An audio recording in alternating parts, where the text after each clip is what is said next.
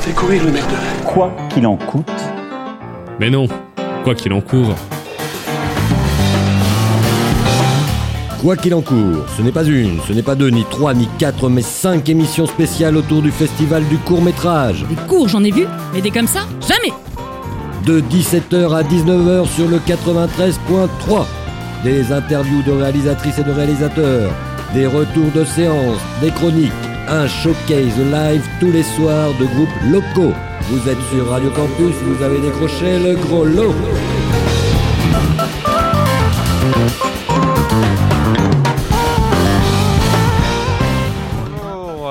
Bonjour et bienvenue pour la troisième émission de Quoi qu'il en court. Tu es bien sur les ondes de Radio Campus 93.3 pour suivre la semaine du festival du court métrage. Je suis accompagnée de mon cher Gaston, comment vas-tu? Eh bien ça va, merci Emma, et toi, comment ça va? Ça va très bien. Et nous allons, oh, Ah nous allons aussi être accompagnés de beau monde aujourd'hui, n'est-ce pas? Tout naturellement, plusieurs divers multiples retours de séances avec comme protagonistes Julien, Kevin et les amoureux du cinéma. Et également Morgane pour l'unique séance des enfants. Et nous aurons la chance d'écouter une interview du réalisateur Sphinx par Théo. On évoquera aussi le temps de maintenant avec Ben. Et pour finir, un showcase du groupe Pulp Folk, Arquest, précédé d'une interview par Laura. Mais avant de commencer ce joli programme, on ne coupe pas à la tradition gastonale. Let's go aujourd'hui pour un édito sur le programme Regarde Afrique.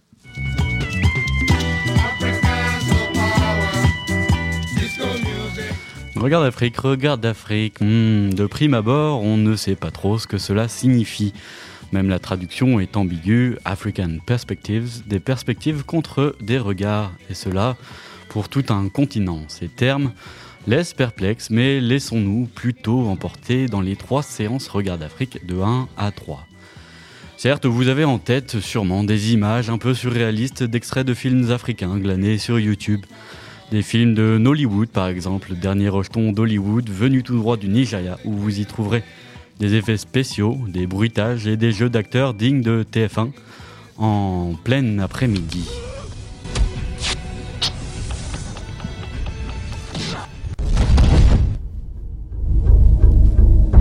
Mais fini les pâles, voire translucides copies de films à gros budgets américains. Nous entrons dans un cinéma de tous les jours, d'histoire sociétale, de traditions rencontrant la formation d'États récents. L'Algérie, l'Afrique du Sud, le Sénégal, l'Égypte, le Mali, le Togo, le Nigeria et le Ghana sont les pays représentés dans les trois séances Regarde Afrique. De ces pays, vous y découvrirez ou redécouvrirez la place des albinos dans la société et face aux traditions qui les malmènent. Ça, c'est dans A2 et c'est 75 000 dollars. Vous redécouvrirez également, dans la fiction animée d'Ali O, les relations entre l'homme et son environnement. Il y a aussi les histoires hallucinantes entourant la jeunesse africaine face à leur quotidien. Dans Troublemaker et What Did You Dream et dans le suburbe d'Ayer, vu déjà l'année dernière. Dans A1, nous en savons un peu plus également sur l'évolution des cultures avec Shepherds, documentaire sud-africain de Thebo Atkins, fort en témoignage de voleurs de bétail emprisonnés. Autrefois partie intégrante des traditions, le vol de bétail est aujourd'hui condamné durement. Une vache égale un an de prison. Et surtout, cette année, ce sont les femmes qui sont mises en lumière. En effet, 14 courts-métrages. Sur 14 courts-métrages, 7 se penchent sur l'histoire des filles et de femmes dans leur milieu quotidien, dans leur intimité, leur place dans le travail, dans leur famille et dans leur société en général. Pas de leçons à donner de la part de nos sociétés. D'ailleurs, à mon humble avis, cette sélection s'est faite par le biais de nos actualités à nous, puisque depuis MeToo et les nombreux mouvements qui agitent les rédactions et les conversations, la place de la femme est au centre du débat. Pas surprenant donc de retrouver la femme au centre de la culture cinématographique africaine, retransmise dans nos festivals. Dans un monde ultra connecté, la transition est plus abrupte, les traditions étant plus présentes en Afrique, le conflit est plus visible. Mais cela ne pourrait-il pas nous faire réaliser que peut-être il reste en nous des éléments de notre vieux patriarcat, comme la musique qui en vient et que j'affectionne beaucoup. Le cinéma d'Afrique, par son syncrétisme culturel, nous révèle ce que nous, nous sommes, nous qui nous pensons comme des paragons de la modernité et du libéralisme. Allez, A1, A2 et A3, qui elle est une rétrospective sur les promesses africaines. Des courts-métrages de 2019 mis en avant dans le cadre de la saison Africa 2020. Eh bien, ces trois séances sont comme les autres à retrouver sur le site online.clermont-filmfest.org. Allez, on ne va pas repartir sur une jambe. 1, 2, 3, moi j'aime pas comportement des béninois. C'est pas compliqué. Comportement des béninois. C'est pas compliqué. Moi j'aime pas comportement des béninois. La vie là tout est dérisoire. Pourquoi tu es stressé? Faut danser, ça peut guérir ça. Y'a coca, y'a caca. Ce yo-yo, y'a ma pouka, y'a caca. Oh, vas-y, suis-moi, lève-moi main droite. Tu remets ça. C'est pas compliqué. Main gauche, tu remets ça. C'est pas compliqué. Tu remets ça. C'est pas compliqué. La hanche, tu remets ça. C'est pas compliqué. 1, 2, 3, 4. 1, 2, 3, 4. 1, 2, 3, 4. 1, 2, 3. Moi j'aime pas comportement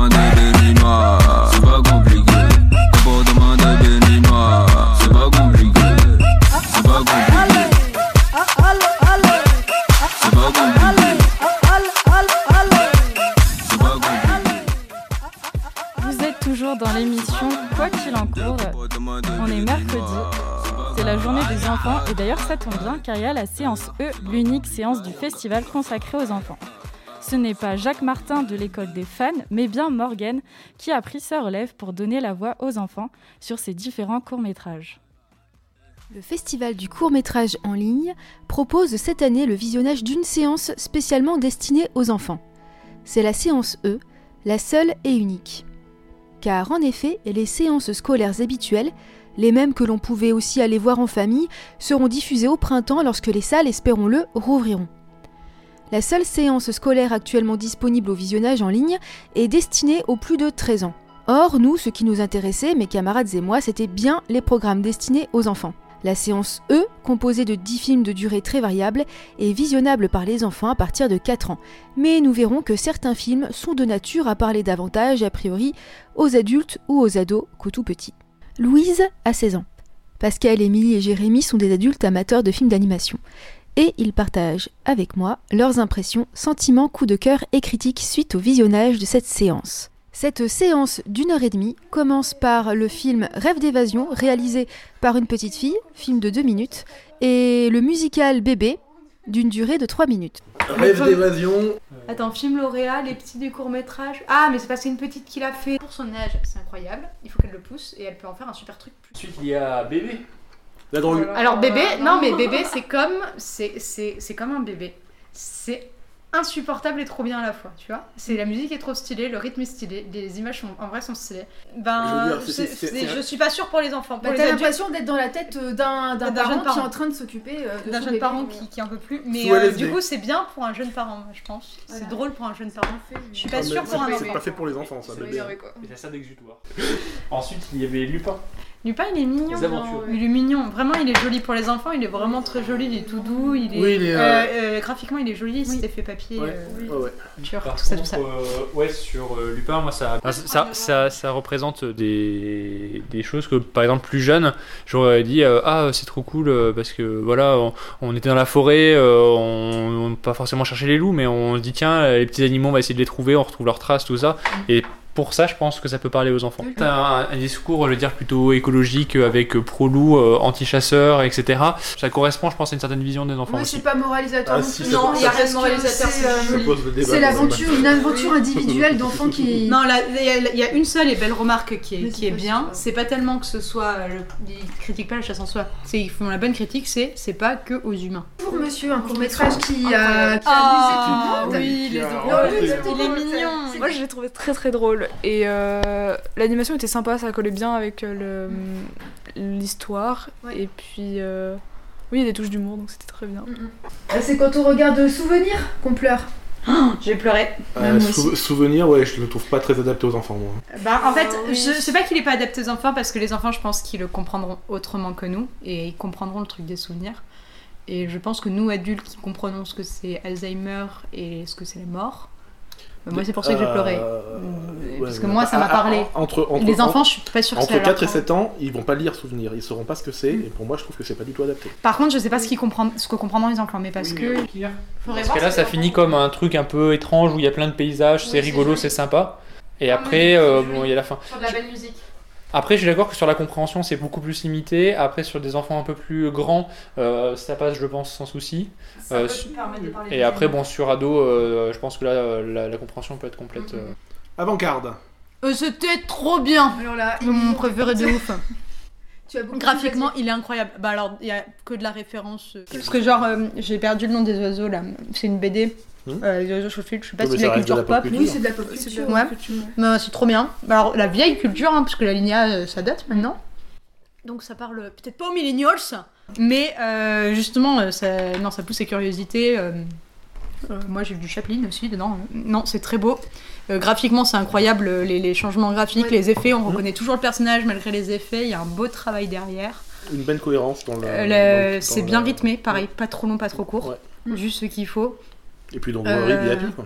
Ouais. Pour le coup, on a un court métrage qui parle autant aux adultes qu'aux enfants Oui. parce qu'on est vraiment sur le C'est style, rigolo, hein. c'est c'est du style, c'est. euh, ça- C'est gaguesque, donc euh, ça c'est- parle à tout le monde. Et euh, pour, Et pour les grands, il y a plein de y a références, il y a, il y a- c'est c'est fourni. Et, euh, je suis...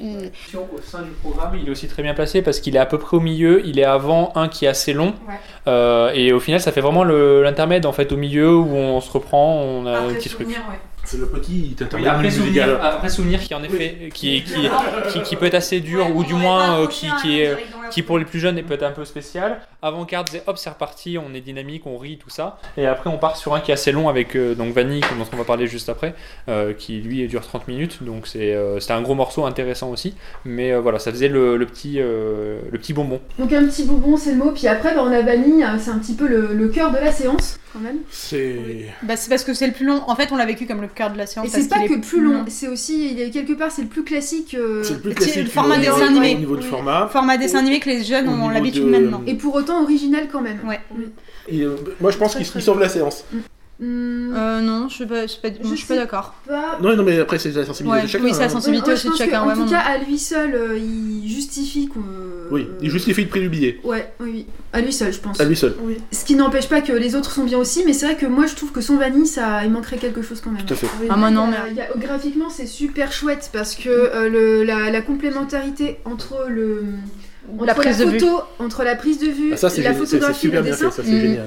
en Ça plus, marche super bien. Oui, ça marche très Et bien. ils ont retouché, et tu sens qu'à des moments, ils ont retouché la photo justement pour que ça s'intègre ça mieux. Et euh. Et ça ont- marche très très très bien. Moi, il y a une image qui m'a marqué. C'est un moment, tu vois le ciel avec, euh, avec les. Les feuilles, il y a deux feuilles plus, et, et il y a d'autres feuilles en, dessin qui ça euh, c'est ça super intéressant et super bienvenu Et ça s'intègre bien et on sent pas de rupture. Et Les personnages sont touchants, c'est drôle. Ça parle pour le coup, ça, ça parle aussi à tout le monde, ça parle aux enfants parce qu'il y a le côté un peu, il y a le côté magique. Et euh, t'as le côté aussi créature fantastique, moi ça m'a un peu fait penser à Miyazaki euh, de ce point de vue là parce que Mm. il y a la nature qui est très présente, il y a des, des créatures fantastiques. Il y a Monkey D. Luffy. euh, Grosse fleur psychédélique. On a vu les fruits Ouais, du dragon, on a reconnu euh, la référence à One Piece. Et puis ça, ça parle aux préados, ça parle aux adultes, euh, ça. Et puis culturellement, je trouve que c'est intéressant parce que c'est pas forcément des, des paysages qu'on voit souvent et des cultures qu'on aborde souvent Oui, en- sous prétexte que euh, à la fois oui c'est la France donc euh, ben, tout le monde connaît, et à la fois c'est loin. Mm. c'est loin, oui c'est bon. euh, Donc là-dessus le programme est bien composé parce Oui. qu'il y a différentes cultures qui sont abordées et je trouve intéressant qu'on parle de mais techniquement ça vaut un Disney hein. Bah, et euh, comme les- le court-métrage Card, euh, moi, vois un court-métrage de Pixar. Qui paraît euh, que, que c'est comme ça, c'est des pépites, Oui. euh, c'est Mm. y a pas besoin, c'est juste une belle pépite. Euh, il, se, il se place bien entre euh, Vaiana et Raya et le dernier dragon Euh, Oui, qui va bientôt sortir, j'ai hâte. Oui, moi aussi, ça me faisait un peu rien, mais ça, c'est parce que c'est les îles, c'est parce qu'on est dans le. Oui, mais- ouais mais, Oui. très- mais je, c'est, moi je le trouve très bien fait Non, non, il est beau, il est, il vraiment beau. allez voir Vanille Vanille fait l'unanimité, par contre Dilda pas du tout. Ah Attends, Dilda, c'était quoi Euh, la grande tige La grande tige. Ah, moi j'ai C'est bien aimé, si. c'est glauque mais c'est glauque Ah non, mais non, c'est je suis pas d'accord. Moi, je suis sûre qu'à des enfants, euh, ils vont capter le truc. Moi, je pense que ça, ça Ah, les enfants. glauque Je pense que les adultes vont trop loin dans l'analyse. Après, le tigre et son maître. Ah. Euh, que nous, on a vu comme un père castor, vraiment. C'est une fable à la père castor. Castor, un peu, c'est vraiment. ouais, ben, ouais, mais enfin une mauvaise histoire à la mauvaise Père Castor hein. Non, c'est une fable. Euh. C'est une fable. Et euh, le- graphiquement, il est joli. Effectivement, là, là je, suis, d'accord que les, les enfants peuvent le voir euh, avec un œil différent d'un adulte. Mais c'est une belle moi- fable moi, à, la, à la père castor. Moi, je suis d'accord avec Jamie. hein, quand, quand on était devant, c'était. euh, on a, nous, on a ressenti du père castor dans, dans le truc. Alors, en, parlant de ça, symphonie en bé. Ah non, il est, il est Majeur. incroyable. Il est incroyable. Là, bon, alors la, la musique, mais forcément, c'est des musiques, euh, la musique classique. Encore une fois, c'est comme plein de dessins animés euh, ou plein de courts-métrages et de ça. Euh, initié à de la musique classique à travers euh, des images. Il clôture bien la séance. Il Ouais. clôture bien la Oui. séance. euh, Ouais, et. euh, C'est le bon, à nouveau un bonbon. Ouais. Très belle patte graphique encore. Ouais, donc si on devait synthétiser un petit peu euh, cette séance, Très on pourrait dire qu'on avait une bonne séance, puis une bonne complémentarité entre les, euh, entre les courts-métrages, avec euh, des, un enchaînement qui est plutôt assez judicieux. En somme, si l'on pouvait regretter l'absence de plusieurs séances destinées aux enfants, l'unique séance proposée compense cela par la qualité, l'originalité, la diversité et la complémentarité des films qui la composent. Toutes les émotions y passent, tous les styles et les techniques aussi. Aucun cours ne nous a laissés indifférents, que ce soit positivement ou négativement, mais très positivement dans la majorité des cas. Que vous soyez un jeune parent burn-out, un écolier, une écolière, collégien, collégienne, lycéen, lycéenne, étudiant, adulte amateur de films d'animation ou une mamie ou un papy, vous trouverez forcément quelque chose qui vous émeut et qui vous flatte les mirettes dans cette séance pleine de pépites. Et surtout, surtout, regardez Vanille. Maman disait toujours Le festival du court métrage, c'est comme une boîte de chocolat. On ne sait jamais sur quelle séance on va tomber. Merci à Morgane et à ses voix de grands enfants pour ce retour sur euh, l'unique séance des petits enfants. On pourra continuer à découvrir de- des programmes l'année prochaine. J'espère qu'ils en feront plus euh, et que le souhait de Morgane sera exaucé. Et ben, passons des enfants euh, sans transition à l'expérience du réalisateur d'un court métrage des plus étranges. Interviewé au téléphone par Théo, c'est Tito González Garcia, réalisateur de Sphinx, court métrage qui aurait pu, qui aurait pu être dans la catégorie labo et qui se passe euh, sur euh, le bâtiment blanc de la muraille de Chine avec des superbes vues sur Clermont-Ferrand. Mais avant ça, et pour faire cette transition tout en douceur, Vincent Ballon.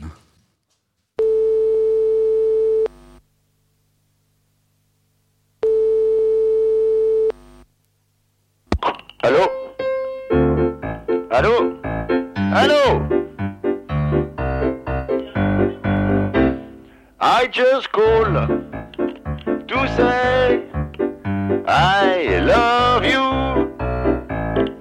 I just call to say how much I care. I just call to say I love you and to play for you from the bottom of my heart. Wait a minute, please.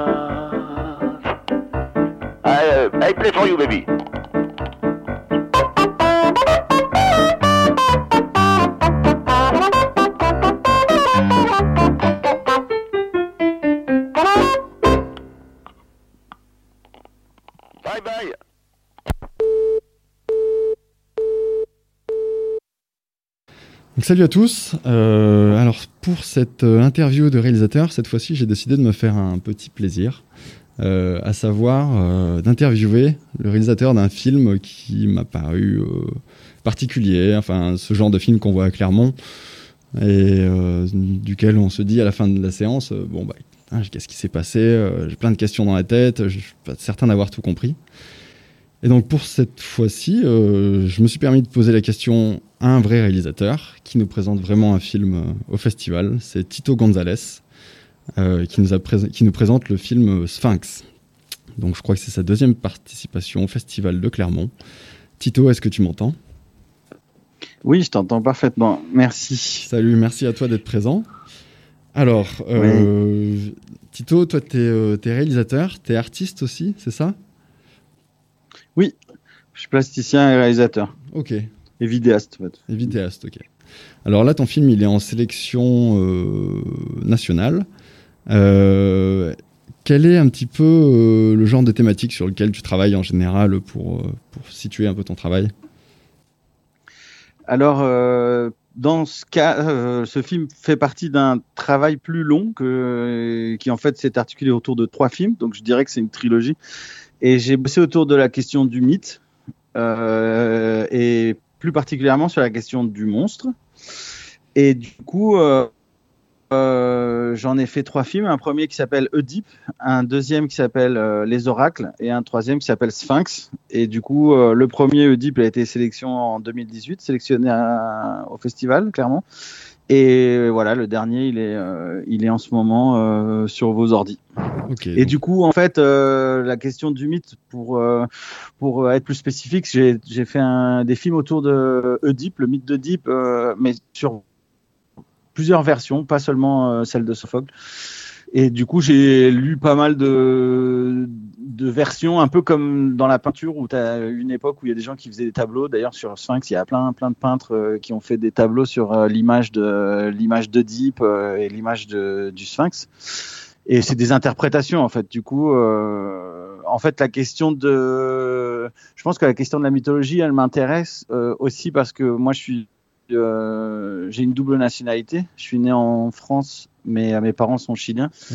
Et du coup, j'ai toujours pensé que finalement, euh, la question de l'appartenance à un endroit, elle me fascinait, mais que je l'avais pas vraiment inclus dans mon existence pour des questions euh, personnelles. C'est-à-dire que bien que je suis en France et que je suis français, je me sens peut-être plus de la ville où je suis né que du pays. Mais et au Chili, quand j'y vais, c'est un peu la même chose. Donc du coup, du coup, j'ai une admiration pour cette question du territoire, mais à vrai dire, je la ressens pas personnellement. Et finalement, le mythe, le territoire mythologique, j'ai l'impression que c'est un endroit qui nous réunit un peu tous, tu vois, comme si c'était une sorte d'île dans laquelle on pouvait tous arriver et que n'importe où d'où que tu viennes, c'était comme une sorte de base, quoi. Alors bon, je trouve que les Grecs, c'est une base. Ça fait tous ouais, c'est une base très occidentale, mais euh, je sais pas, les monstres, les semi-dieux, les dieux, euh, même si les Grecs ils sont experts, je pense que toutes les cultures ils ont quelque chose qui, ressemble un peu à ça. Donc voilà pourquoi ça m'intéresse le mythe en fait. D'accord, d'accord. Alors juste petite précision, euh, s'il y a des mini coupures, euh, c'est parce qu'il se trouve que Tito est en ce moment au Chili. Donc euh, voilà, ne vous étonnez pas s'il y a des mini coupures. Alors on va. Ouais, j'espère pas, mais. Non, ça marche bien pour l'instant. donc ouais, venons-en à, ce film, ce film précisément. J'aurais peut-être personnellement du mal à le, à le décrire. Et, justement, je voulais, te poser, je voulais te demander si toi, tu pouvais nous raconter un petit peu euh, ce film, nous raconter le scénario de ce film, par exemple. D'accord. Alors le scénario, c'est un épisode euh, du mythe de Deep qui est en fait euh, un moment où Deep a fui son foyer original parce qu'il il demande à ses parents si ses parents sont ses parents. il se trouve qu'en fait, c'est des parents adoptifs et qui va s'échapper parce que euh, des oracles vont lui dire qu'il va tuer son père et qu'il va épouser sa mère. Donc, dans ces circonstances, il se dit le mieux à faire, c'est d'aller le plus loin possible. Et dans cette fuite, il arrive dans une ville qui est assiégée par un monstre qui s'appelle euh, le Sphinx, euh, mi-homme, mi-animal. En l'occurrence, on est. Enfin, mi-humain, mi-humain, je dirais et donc du coup j'ai fait l'adaptation de ce moment précis où lui il arrive euh, dans cette ville, sauf que j'ai fait, euh, j'ai imaginé que c'était un monde euh, plutôt atemporel, futuriste quoi. Et c'était à Clermont, c'est à Clermont. Il se trouve qu'il arrive et du coup ça se passe sur le toit d'un immeuble.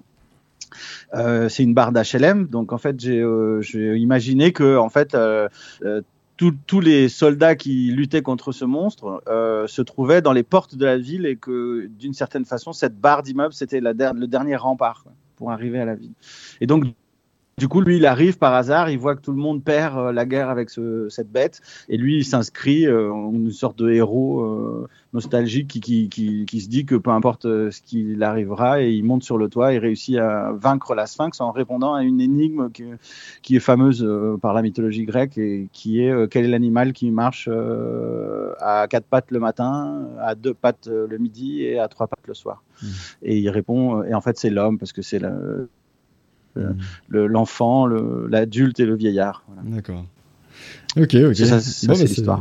Ouais, ouais, bah, c'est bien clair comme ça. En fait, ça, ça, ça remet en ordre un petit peu tout ce que j'ai vu dans le film. Euh, et, Uh-huh. et en le voyant, euh, je me suis demandé euh, comment, comment toi tu t'es as imaginé tout ça? Comment tu as créé ce- cette, cette histoire? Enfin, comment tu as réutilisé cette histoire? Et comment tu as, imaginé euh, cette nouvelle version que tu nous en donnes? Euh, alors déjà, j'ai imaginé que, en fait, à l'époque, il y avait la guerre en Syrie. du coup, j'étais plus dans d'images de guerre urbaine, quoi. Autant quand j'étais petit, j'avais l'image de la guerre du Vietnam et c'était plus euh, la jungle. Autant maintenant, tu as quand même pas mal l'image des immeubles, quoi.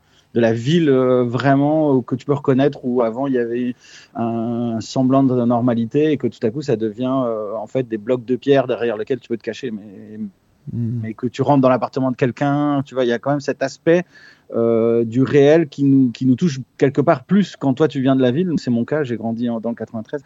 Et du coup, euh, c'est des images qui sont assez fortes en fait euh, à analyser. Du coup, je me suis, je me suis dit, qu'est-ce qui se passait si en France il y avait une armée qui rentrait en type 19e siècle, les Allemands ou les je sais pas quoi, n'importe qui, qui arriverait dans la ville et qui les combats se passeraient forcément. Euh, dans un territoire urbain et que je me suis dit que la banlieue euh, ce serait le dernier rempart. euh. Il y a aussi une question un peu sociale finalement dans cette image parce qu'en France c'est pas comme partout ailleurs. Le, la banlieue et les barres d'immeubles elles correspondent à une certaine couche de la société. Donc j'ai aussi pensé à ça. Voilà. Ok, bah, bah ouais, ça en vient carrément, ça en vient à, à une question que je me, que je me posais aussi. C'est c'est de savoir s'il y, a- il y a un propos aussi, une, une espèce de propos métaphorique euh, derrière, derrière ce film. Tu me parles de, de la frontière qu'il y a peut-être entre les banlieues et, et les centres-villes. Est-ce Oui. peut voir Oui, alors euh, je, je- je pense qu'il y en a plusieurs. D'une part, euh, déjà c'est un film euh, où il y a plusieurs langues. Euh, C'est-à-dire qu'il y a des gens qui viennent un peu de partout, mais qui sont donc du coup euh, chacun parle un peu sa langue. Et donc c'est une image de la France qui est aussi euh, euh, la mienne que j'ai envie de, enfin que je, celle que je connais. Et du coup, euh, bon déjà ça c'est, un- ça pose un peu le film dans un, environnement euh, social euh, très clair. Carrément. Et après, il y a, il y a un deuxième niveau qui est un niveau euh, peut-être plus philosophique et qui a à voir donc avec la mythologie grecque. C'est euh, c'est plus la figure d'Oedipe euh, aussi, parce qu'il y a, il y a une question du désir qui est, qui est un peu au centre du film. Parce que là, tout ce qu'on parle, c'est un peu l'environnement du film. Ouais. Mais le, euh, disons que le, la- le, le noyau du film, c'est la rencontre entre un héros et, et un monstre. Quoi. Et du coup, dans mon film, j'ai désiré, j'ai désiré, mais regarde, génial, le lapsus révélateur, j'ai voulu euh, que le désir soit au centre de cette rencontre. Au lieu que ce soit une bataille, euh, j'ai imaginé qu'en fait, il y avait une attirance entre les deux qui, et qui était une attirance érotique. Donc de là aussi le mythe d'Oedipe, parce qu'on sait bien que Oedipe, ça a été repris par Freud euh, Hmm. pour des questions de, de, de, de naissance euh, de la sexualité chez les, chez les humains, enfin en tout cas les occidentaux. Et du coup, euh, voilà, j'ai voulu un peu euh, ne pas prendre euh, le mythe depuis ce point de vue-là, mais en fait, mon héros va tomber amoureux du monstre et c'est par amour qu'il va répondre à la question. Donc voilà. C'est une, réponse aussi qui, peut, qui, peut avoir son, qui peut fonctionner, effectivement. euh. En tout cas, ça fonctionne Voilà. film, mais ça peut peut-être fonctionner dans la vie aussi. Espérons, enfin. Ouais, ouais, c'était un peu le truc. Ouais, euh, vu comme ça, ça porte un. Donc bon, il y avait une un question. Il y a une question du savoir, c'est-à-dire que normalement, euh, certains philosophes ont réfléchi à la question de la réponse de la sphinx, parce qu'en fait, lui, il a une énigme. Ça veut dire, en fait, quelque part, il, y, a le savoir de cette personne. Il y a des gens qui savent ce qu'ils savent et d'autres qui ne savent pas. Et dans ce, dans ce mythe, quand tous les gens qui arrivent, c'est des jeunes, euh, voilà, et des soldats, ils n'arrivent pas à répondre à cette question. Donc là, euh, il y a un certain lien entre le savoir et le désir que, que j'ai voulu faire. Après, c'est juste une, une théorie personnelle. Il n'y a Mhm. pas de prétention, mais c'est c'est de la poésie plutôt, je dirais, euh, quelque part. Ouais, mais car- carrément. C'est vrai que ça, c'est cette impression que ça, que ça donne aussi. euh, on, on saisit peut-être un petit peu comme on veut le film, et puis, euh, et puis Mm. toi, tu essayes de, de d'y mettre certaines clés, mais voilà, on les utilise, on les interprète un peu comme on veut. Et justement, Mhm. Moi, je te cache pas qu'il a un côté un peu, un peu perturbant ce film quand tu peux le, quand on, quand je l'ai vu en tout cas, tu t'es pas toujours à l'aise euh, Ah ah. avec, euh, avec ce que tu vois à l'écran. Euh, c'est aussi Ah surprenant et, et ça c'est, enfin tout ça c'est chouette. hein, moi je pense de, de ressentir tout ça pendant un film. Est-ce que toi, tu avais envie de susciter quelque chose en particulier chez ton, chez ton, chez le spectateur? Hum, en fait, euh, je pense qu'il y a la question de la diversité qui quelque part était au centre du film. Ouais. En fait, la, qui, en fait, qui se résume à la question de ce- qu'est-ce qui est, qu'est-ce qui est normal en fait, et que je pense qu'on est dans un moment où à la fois on est dans une explosion de liberté, mais aussi on est à chaque fois plus cloisonné dans un endroit où il y a, la morale devient de plus en plus forte. Et du coup, euh, ce qui est bizarre, c'est qu'il y a cette, cette tendance à aller vers une normalisation, Du euh, cinéma, même dans l'image. Ouais, de l'image. Dans tout, dans tout. ouais. Euh, Si tu regardes Instagram, euh, la, la- la forme de prendre en photo un gâteau ou un, je sais pas, les gens ils prennent des assiettes, elles deviennent toutes semblables en fait quelque part. Et en fait, plus tu as de likes, plus parce qu'elles ressemblent à, à- à une sorte de d'icône qu'on a créée et avec laquelle on est d'accord. Et du coup, bien qu'on a tous accès à plus de choses et qu'il y a aussi euh, accès à des choses mauvaises et tout ce que tu veux, il y a aussi une sorte de normalisation qui se met en place donc euh, et aussi morale quelque part donc en fait ouais. le fait de choisir un comédien euh, trisomique pour être le héros et le fait aussi de travailler euh, avec des comédiens non professionnels plus plus le fait de choisir François Chéniaud qui est un danseur chorégraphe euh, qui est plutôt, je dirais, queer euh, comme personnage de, du Sphinx, euh, ça, ça pose euh, d'une certaine façon le spectateur face à une normalité euh, qui n'est pas celle euh, qu'il a l'habitude de voir d'habitude. Donc en fait, le but du film, c'était de poser une ambiance dans laquelle euh, on ait l'impression d'être dans une vraie réalité, avec des codes de cinéma très classiques, parce que finalement c'est filmé de façon assez classique. On, on est rassuré, on a l'impression de voir un film. Quoi. On n'a pas, c'est pas le- la, la technique, elle est, elle est universelle, mais après les personnages qui passent devant le, ne, ne correspondent pas forcément à des critères euh, auxquels on a besoin, mais on force à une normalité, à une autre normalité. ouais. Qui est, qui est une réalité. Et donc aussi, voilà. quoi. Exactement. Et Mais qui- du coup, euh, je pense que c'était plutôt ça que je cherchais, hein, plus que de. Enfin voilà. Mhm, je sais pas je si, vois- si non, je vois tout à je fait. suis ouais. clair. T'es t'es super Mhm. clair. Euh, je pense que bah, je crois que c'est réussi euh, cette, cette ambition que tu avais et, euh, et même si ça peut perturber parce qu'on n'est pas dans les codes, ben en fait c'est vrai que ça fait du bien quoi de voir un film euh, avec avec des personnages comme euh, comme ceux que tu as choisis. Euh, non non vraiment euh, Mhm. ça le fait. Et, en tant que Clermontois, moi j'ai été hyper euh, surpris et agréablement surpris même de voir euh, ce film tourner sur la muraille de Chine. Euh, co- comment tu as eu accès à ce, à ce bâtiment de ouf à Clermont? Comment- Pourquoi tu l'as choisi et Comment tu as eu accès? Alors, je dois beaucoup, ce- enfin, ce film est, doit beaucoup à Sauf qui peut le court métrage, donc l'association qui dirige le festival, parce que euh, grâce à eux, enfin eux, ils ont une, banque de données euh, complètement hallucinante sur la région Auvergne, ex-Auvergne et nouvelle euh, Auvergne-Rhône-Alpes, qui fait que euh, à chaque fois que je cherchais quelque chose et que je leur demandais, ils avaient euh, soit le numéro de téléphone de la personne euh, de la com ou soit directement les personnes en charge. Donc en fait, euh, j'ai toujours, toujours, je suis toujours passé par Sauf qui peut. Et, du coup, euh, aussi, et aussi la région quelque part, parce que en fait, quand je suis arrivé, il y avait, ça faisait très longtemps qu'il n'y avait pas de film qui avait été tourné en, en Auvergne. D'ailleurs, le jour où j'ai eu la bourse, euh, il y avait des, il y avait des intermittents du spectacle qui sont intervenus euh, en mode de, de, disons, de manifestation pour euh, pour dire que euh, c'était une honte, que tous les films étaient plutôt en, en Rhône-Alpes. Enfin bref, a- Mm. je suis arrivé dans une question politique qui me dépassait parce que moi j'étais pas euh, un locaux, enfin local on va dire. Et du coup j'ai compris aussi très vite qu'il y avait euh, une nécessité de tourner sur euh, sur place quoi. Mhm. Et en fait les conditions ont été super puisque précisément euh, il y avait ce, ce besoin de, de cinéma et de travail, en fait, tout simplement. Et tu as eu accès du coup facilement à l'intérieur de, de la muraille J'ai eu- voilà, et par, les, par les habitants? Est-ce qu'il y avait du monde, des curieux? Non, l'au- l'autre aspect, donc pour reprendre un peu la discussion sur ce point-là, c'était que euh, y avait des grandes difficultés entre euh, le bailleur social et, euh, disons, et même la région et les habitants, parce que bien que la destruction de la tour implique une sanitisation des lieux et une proposition normalement d'une vie dans des conditions un peu meilleures, on va dire.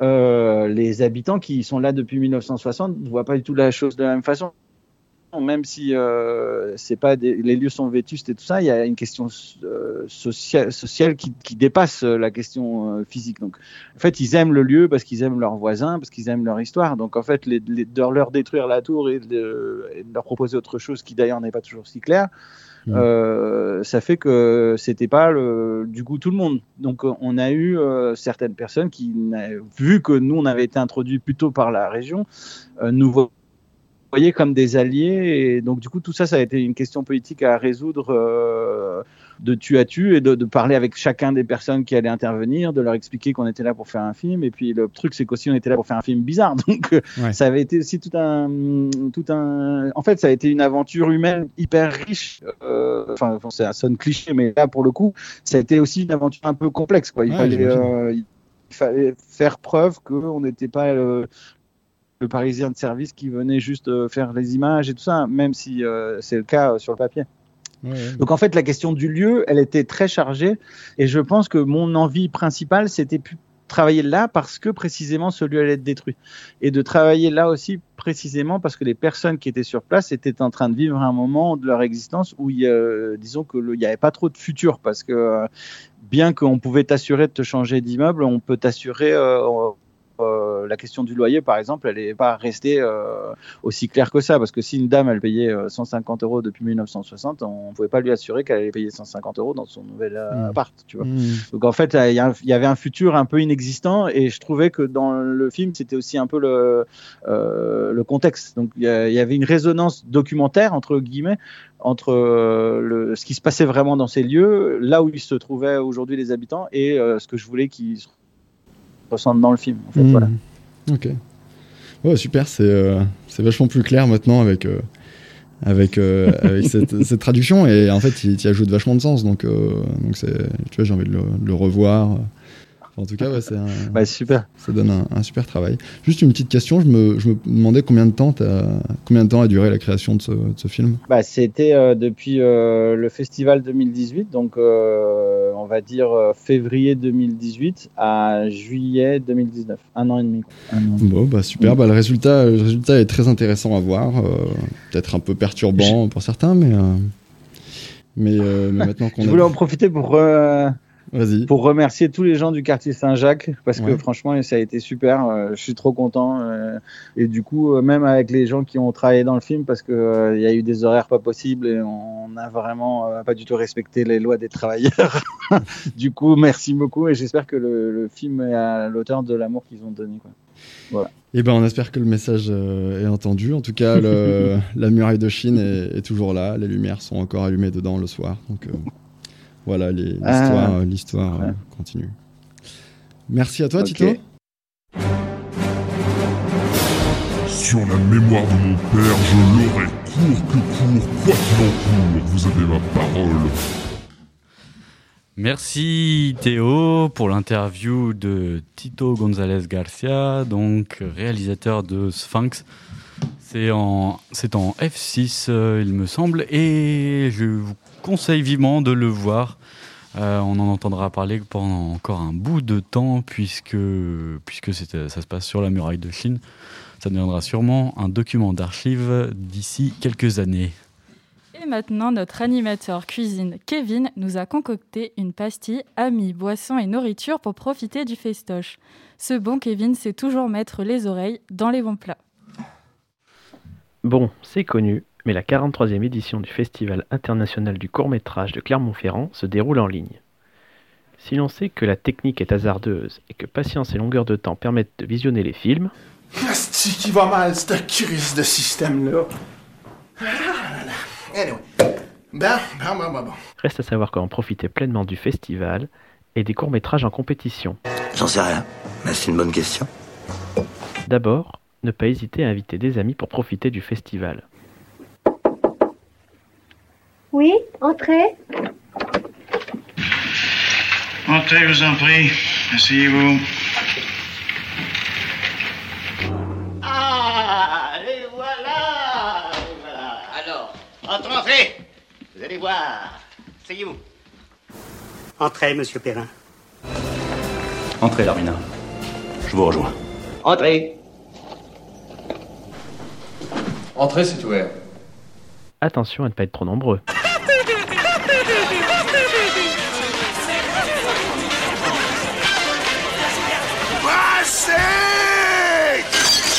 Ne pas hésiter non plus à prévoir de quoi se désaltérer, surtout si l'on enchaîne les séances, les unes derrière les autres. On pourrait peut-être en faire un petit.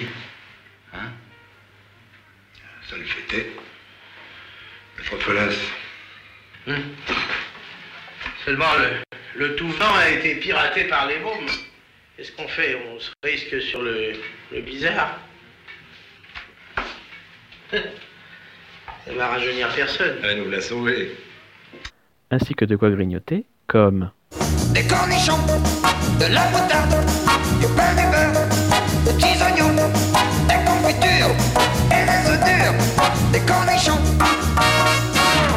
des cornets de bif et des biscottes, des macarons, un tire-bouchon, des petits beurres et de la bière, des cornichons,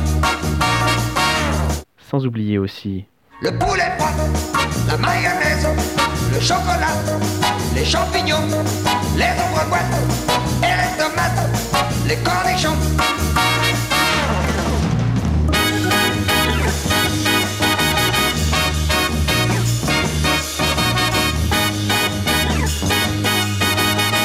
Une fois que l'on a tout cela, amis, boissons et nourriture, il suffit simplement de lancer le film. Ou plutôt, les films. Alors, Popeye, mon cacolac, mon mélange télé. Allez, zou, c'est parti le cinéma.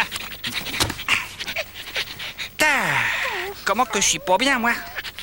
Avec tout cela, amis, boissons, nourriture et courts-métrages, vous avez de quoi réussir pleinement une soirée ciné chez vous, et puis que vos convives déclenchent pour vous et les réalisateurs et les comédiens une salve d'applaudissements.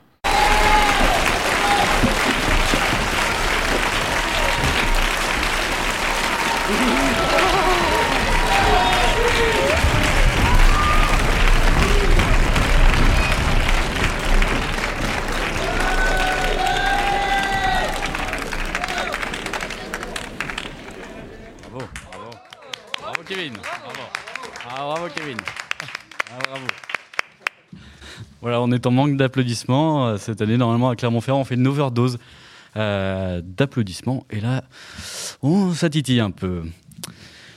Nous sommes euh, mercredi, je crois, le 3 février. Vous êtes toujours sur Radio Campus Clermont-Ferrand, sur le 93.3. Et on va passer aux amoureux du cinéma. Alors, euh, nous avons découvert dans l'émission d'hier, un peu portée sur le rap, que nos amoureux du ciné, Françoise et Charlie, étaient actuellement aussi des amoureux du rap. DJ Nico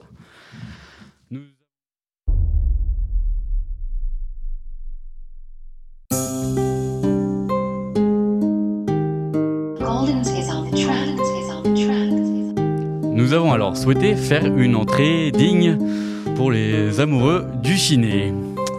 Alors attention, t'es prête Emma? Ouais, je suis prête. Ouais ouais, ouais c'est eux. Ouais ouais, ouais c'est eux.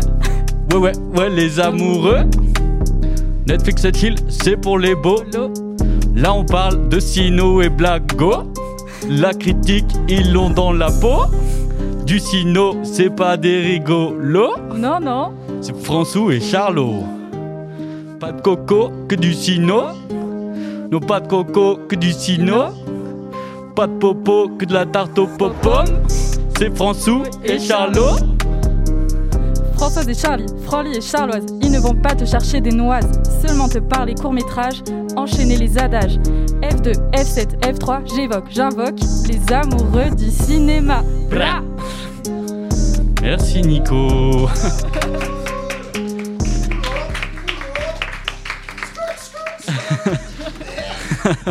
Bienvenue donc à Françoise et Charlie, les amoureux du cinéma et du goûter aussi. Aujourd'hui, retour de séance des cours Tu seras un ultra dans F7, Salem dans F2 et les mauvais garçons F2. Bonjour à vous. Bonjour, merci pour cette euh, magnifique introduction rappée. Purée, je m'attendais pas à ça. Super. Mais c'est vrai qu'on aime bien le rap et on aime bien la façon dont les mots sont dits dans le rap. Et, et- et vous avez fait fort, les gars, là. C'est tout à votre honneur. C'est un travail, euh, c'est un beaucoup. travail d'une vie. hein. Nous sommes très touchés. Vous avez fait un beau tableau d'honneur. Bon, à vous de nous faire un tableau d'honneur. Alors, c'est retour des séances. Qu'est-ce qui s'est passé? Alors, euh, dans la série F7, nous avons vu euh, Tu seras un ultra. Ne me regarde pas comme ça. Parce que moi, j'ai pas trouvé non plus. euh, Mais, mais ne me regarde pas comme ça. Je, je, je serai un ultra. Allez. Un ultra, un film de Maxence Voiseux qui nous raconte le parcours d'un gamin qui a été élevé par un père qui était qui possédait, qui avait acheté, qui était abonné à la place E23 de la tribune Jean Bouin au stade Gerland en supporter du FC Lyon. De l'OL. De Olympique lyonnais. Pardon, de attends, attends, attends. Non, mais attends, attends, Oh là là. attends, attends, attends. Les bus de- des bus Attends, d'ultra attends. sont en route. Et qui, au hasard de, de- du fait que le football devient un gros, gros business et que les stades ne sont plus ce qu'ils étaient et les supporters non plus, conféré ce qui s'est passé récemment à Marseille, il se retrouve euh, toujours abonné, mais un peu moins avec son vieux papa et surtout au Matmut Stadium, de Lyon et il s'y retrouve plus au Matmut Stadium. Ce que je peux comprendre compte tenu de la localisation de ce stade et la forme dont il a. Le Matmut étant en périphérie de Lyon, sur le, le périphérique, justement, sur le Ouais. boulevard extérieur, et tout à fait impersonnel, construit sur rien, alors que Gerland est en cœur de ville, avec tout ce que ça peut représenter. Euh, C'est un peu comme Aimé Girald à Perpignan, comme Clermont euh, au niveau du rugby, mais ce sont les stades de rugby qui ont vécu euh, les centres-villes. Les stades de foot se construisent à l'extérieur. Et encore, on a de la chance parce que les Allemands, eux, les construisent près des aéroports. Voilà, donc ce- c'est une jolie tranche de vie avec tous ses souvenirs. Il nous raconte tout un tas de matchs qu'il a vus avec son père et il nous raconte sa collection de maillots signés, ses autographes. C'est un vrai supporter, un fan absolu et il nous transmet sa passion. Oui, mais c'est c'est un monde que tu connais pas. Tu es supportrice de, de rugby, tu n'es pas supportrice de foot.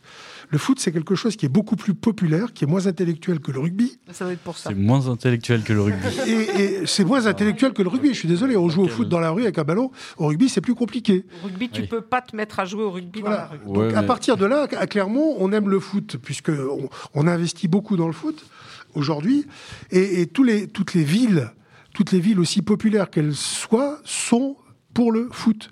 Il y a des clubs de foot dans toutes les grandes villes à l'étranger, et c'est, ce sont des gens qui sont passionnés par leur jeu, par le jeu et par le, côté supporter. Alors, ça s'est transformé en, en, en vindique à partir du moment où, les journalistes ont appelé ça des, des classicos, le mot à la, à la con, mais au fond, tu vas à Lens, euh, le, le- le stade de Lens, les, les rouges et or, c'est fou. C'est les mineurs, ils viennent là, ils sont entre eux, c'est la vie, on se retrouve, c'est quelque chose de très émouvant. Tu vas au PSG, à l'OM, c'est très émouvant. Rappelle-toi ce match qu'on avait vu à Rennes, Rennes contre l'OM il y a quelques années. Les 500 supporters de l'OM faisaient plus de bruit que les 10 000 spectateurs rennais qui réfléchissaient à la façon dont le ballon allait arriver sur le pied du joueur. Comment te dire Comment te dire? Si le ballon n'est pas ovale, il m'intéresse beaucoup moins. C'est ce que j'ai remarqué. Mais, mais moi, le foot, ce qui m'intéresse dans le foot, c'est le spectacle. Et ce qu'on voit aujourd'hui, c'est toujours du spectacle, pas toujours très élégant et pas toujours On très beau. des fois du spectacle en dehors du Mais les vrais supporters, ce sont des gens qui vivent pour leur sport. Et, ce film nous le décrit parfaitement parce que le père, les seules vacances qu'il avait, c'était qu'il partait en week-end pour voir son équipe jouer à l'extérieur et c'était fantastique.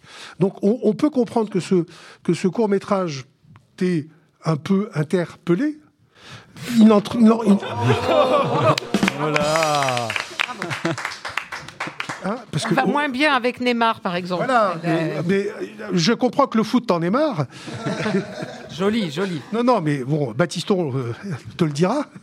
On, on- on reste quand même dans un, dans un, dans un film qui, qui parle vraiment de l'âme du supporter et de la. Tu seras un ultra, mon fils.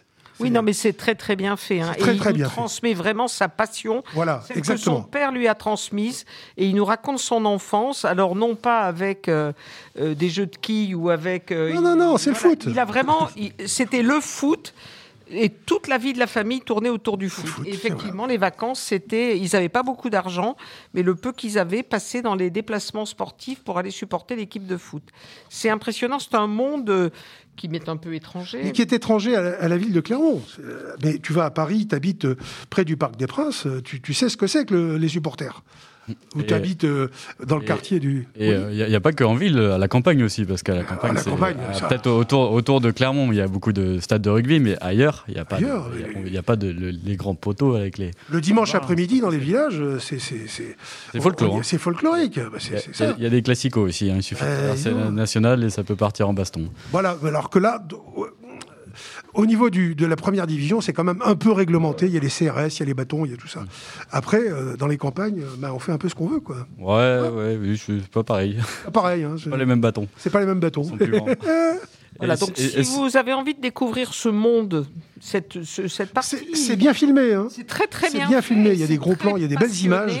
Il y, a des, il, y a des, il y a des belles photos sur les stades, sur les, sur les tribunes. Il y a des C'est- c'est ambiances bien de fait. stade qu'on entend. C'est bien fait. euh, C'est c'est bien fait. hein. Est-ce que, ça pourrait être euh, un film euh, sur un ultra de rugby Est-ce que Non. Non. Non.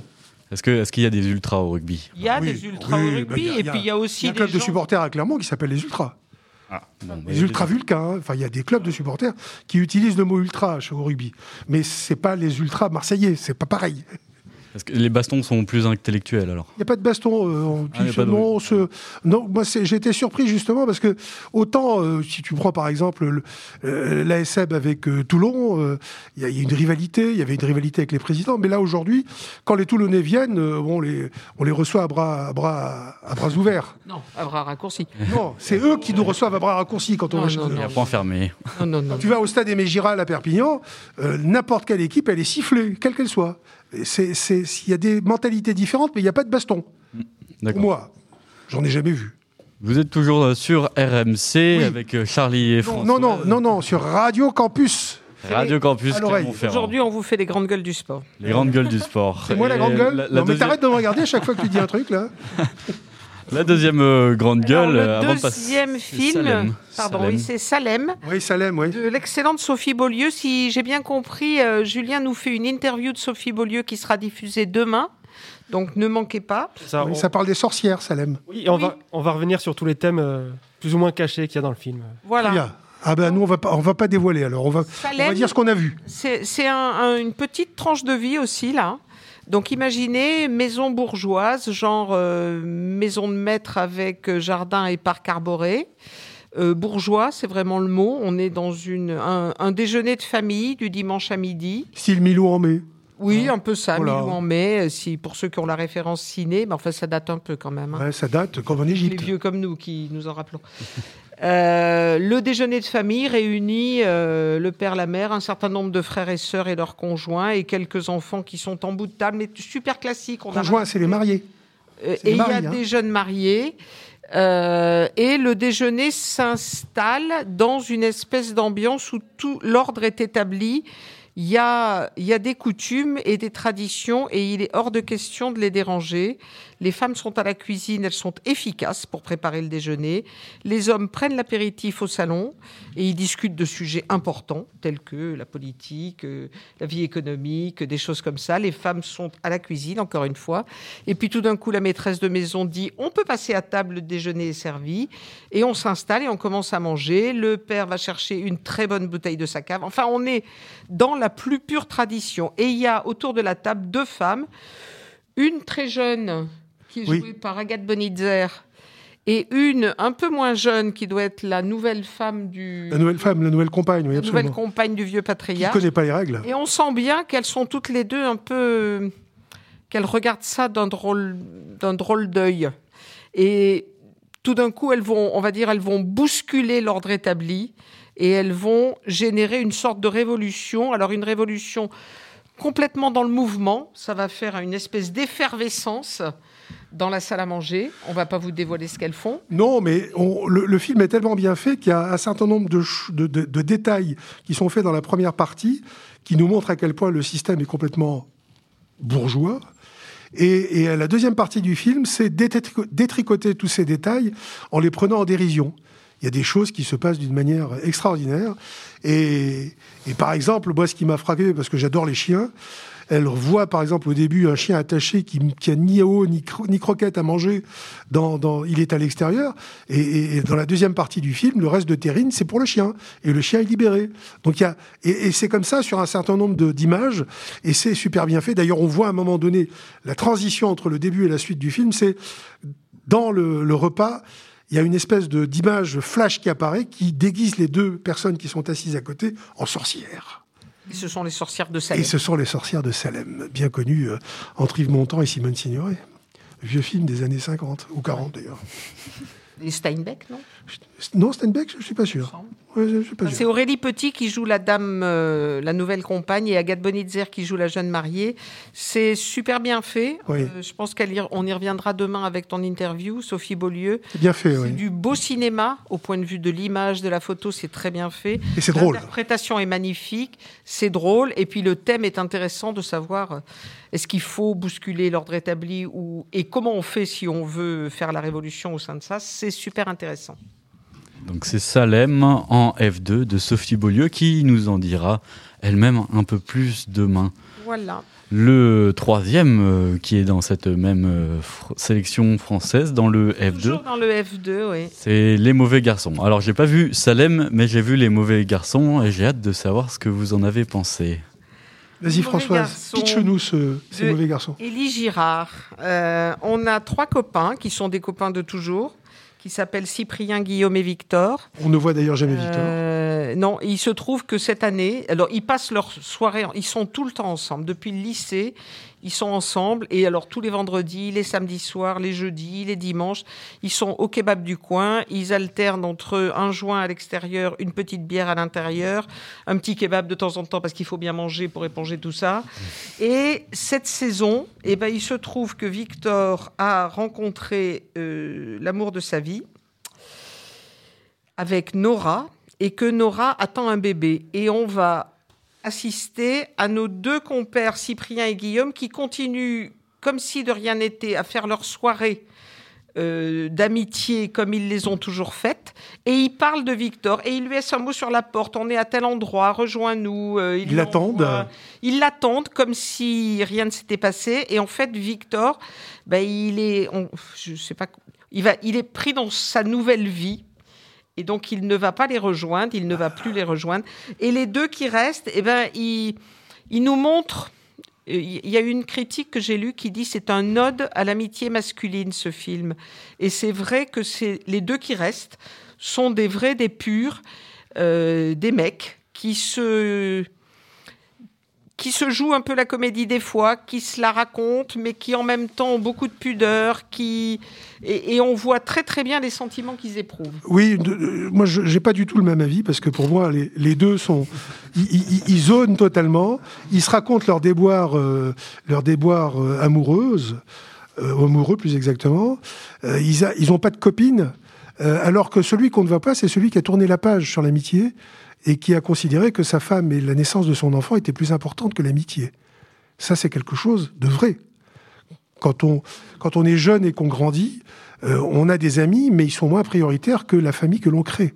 Donc à partir de là, moi, ce que je vois dans ce film, c'est qu'à un moment donné de la, de la croissance, entre guillemets, de la personne, que ce soit un homme ou une femme, mais surtout dans, ce- dans ce cas-là, des potes qui, qui datent de plusieurs années, de toujours d'ailleurs, il y a, y a un moment où faut tourner, faut, faut avancer quoi. Les amis restent présents, mais ce qui est important, c'est la création de la famille et, les, désirs de chacun ne sont pas toujours les mêmes. Et ceux qui sont absents, qu'on ne voit plus quand on est amis, ben, ce sont qui ont tourné cette page et qui, écrivent un autre bouquin avec, avec leurs femmes, leurs enfants, etc. C'est, c'est ça que je vois, moi. À un moment donné, on tourne la page dans sa vie et on, on- on va vers une autre euh, destinée que celle de l'amitié uniquement. Mais c'est un peu violent quand même, cette rupture où on n'a presque pas de réponse. Et au final, peut-être que euh, eux-mêmes vont grandir du fait de, de retrouver leur ami. Parce que Ça les fait grandir. Ils se dirigent vers, ils se dirigent vers eux. Mais c'est un peu les laisser pour compte du coup de la vie. C'est euh, C'est leur choix est-ce que- vous n'avez pas trouvé un peu ce côté euh, un petit peu ah, J'ai trouvé un peu désespéré et malheureux. On, Ils sont on seuls que Vous êtes seul, alors vous allez euh, continuer à vivre euh, seul et euh, entre vous, alors que C'est un peu une leçon de morale. C'est ne restez pas entre copains, essayez de construire une vie, essayez de faire quelque chose, parce que, parce que l'avenir, c'est justement de, de construire quelque chose. ils essayent. Ils essayent tous les deux. Ils se prennent des râteaux. Mais ils, se prennent des râteaux. ils essayent, ils essayent. Ils essayent. Ah, ils n'y arrivent même pas à rouler une pelle. Ils prennent que des râteaux. Mais c'est dommage un peu s'ils Enfin, étaient c'est- amis, c'est euh, c'est vraiment des têtes de pioche. Hein. C'est dommage s'ils étaient amis avant et qu'ils ont apporté euh, leur amitié à ce jeune homme qui est parti vivre sa vie. Pourquoi ne pas les inculquer euh, dans la nouvelle vie de famille? Mais je pense qu'à la fin, la fin termine sur une note optimiste. Oui, c'est à la fin. Ils sont conviés à participer à la, à, à la joie de la naissance du bébé qui vient d'arriver. Oui, ils sont conviés, mais c'est pas la famille. C'est des amis. Je sais pas, moi je Ah. trouve que C'est-. C'est comme ça que je le vois, moi, dans le film. Hein. Ça- Ça va peut-être se transformer en trouble, qui sait. Trouble. Ouais. J'ai pas senti ça, mais par contre, j'ai- il me semble qu'on peut laisser espérer qu'il y ait l'amitié se transforme et qu'elle mûrisse un petit peu, mais qu'elle continue à exister Absolument. sous une forme un peu différente. Sous une forme Ça différente. termine sur une note optimiste. Mm. Et sur un nouveau jour, d'ailleurs. Voilà. Bah oui, puisque la naissance est toujours un nouveau jour. Et euh, oh. Oh. Surtout pour celui qui naît. Hein. Oui, oui, pour, pour les autres, euh, c'est un nouveau jour aussi. Oui. Eh bien, merci. Bah voilà. On revient demain? Françoise, vous revenez demain On de sera là demain, pas de de souci. de allez- quoi allez-vous nous parler demain? Oh là, oh là, mais on a des choses. Moi, je. Demain, on va vous parler de la chamade, de hum, Happy Ending Happy ending, ouais. et d'un film israélien dont j'ai perdu le titre, Aïn Levana. Ain Levana. Ouais, on a Il est préparé fort ça. intéressant. On a déjà préparé notre chronique demain, mais on va, hein, on va attendre pour demain. On va la, on va la revoir. hein. plaisir. Et après, on gardera le meilleur pour la fin. Ah, end. bah, on a hâte. Voilà. On se retrouve alors demain entre 17h et 19h, euh, comme là, tous les jours là. cette semaine. Vous êtes toujours sur Radio Campus euh, Clermont-Ferrand. Merci à vous deux. Et on peut aussi vous retrouver le mercredi, normalement, midi, sur les ondes du 93.3, quand les cinémas rouvriront, c'est ça? Oui. Oui, oui, ben. Il y a du rattrapage. Oui, il y a du boulot à faire, oui. Enfin bref, un autre sujet. Et en parlant d'autres sujets, avant de passer à la chronique de Ben sur le temps de maintenant, et pour rester dans le thème ultra et mauvais garçon, on voit la deux qui débarque fraîchement d'Angola, présentée par Batida, The Beginning, The End and The Infinite, Ikokwe pour la première fois sur les ondes du 93.3.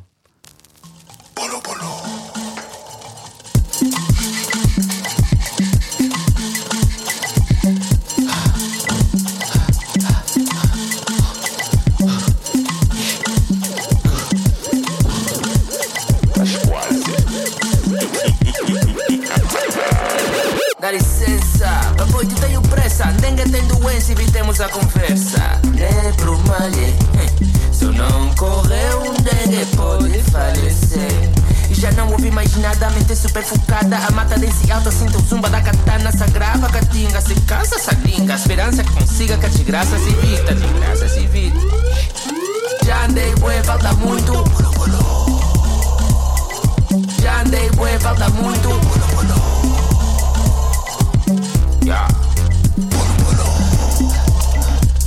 Enquanto os astros não se aliam caminho. Me agarra a ideia, cada amargo vivido estava escrito. Não aguardo o capítulo em que termina o suplício. E por fim, me são reservados sorrisos. De bom grado transpiro, não reclamo o destino. Do penhasco me atiro, se isso salvar os filhos. Entrei em delírio, tô com o pulso durido. O calor é um martírio, vou perder os sentidos. Já andei, bué, falta muito.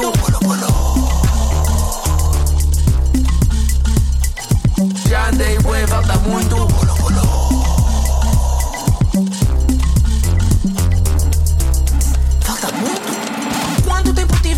desligado? Onde estou? Morri? Você é assim, eu Deus ou o diabo? O papoite do caminho, o caminho O filho quis levantar, desconsegui, atrapalhado Me senti, por que razão esse é? Fiquei mais baralhado, ao me tocarem no braço E virando para o lado vejo um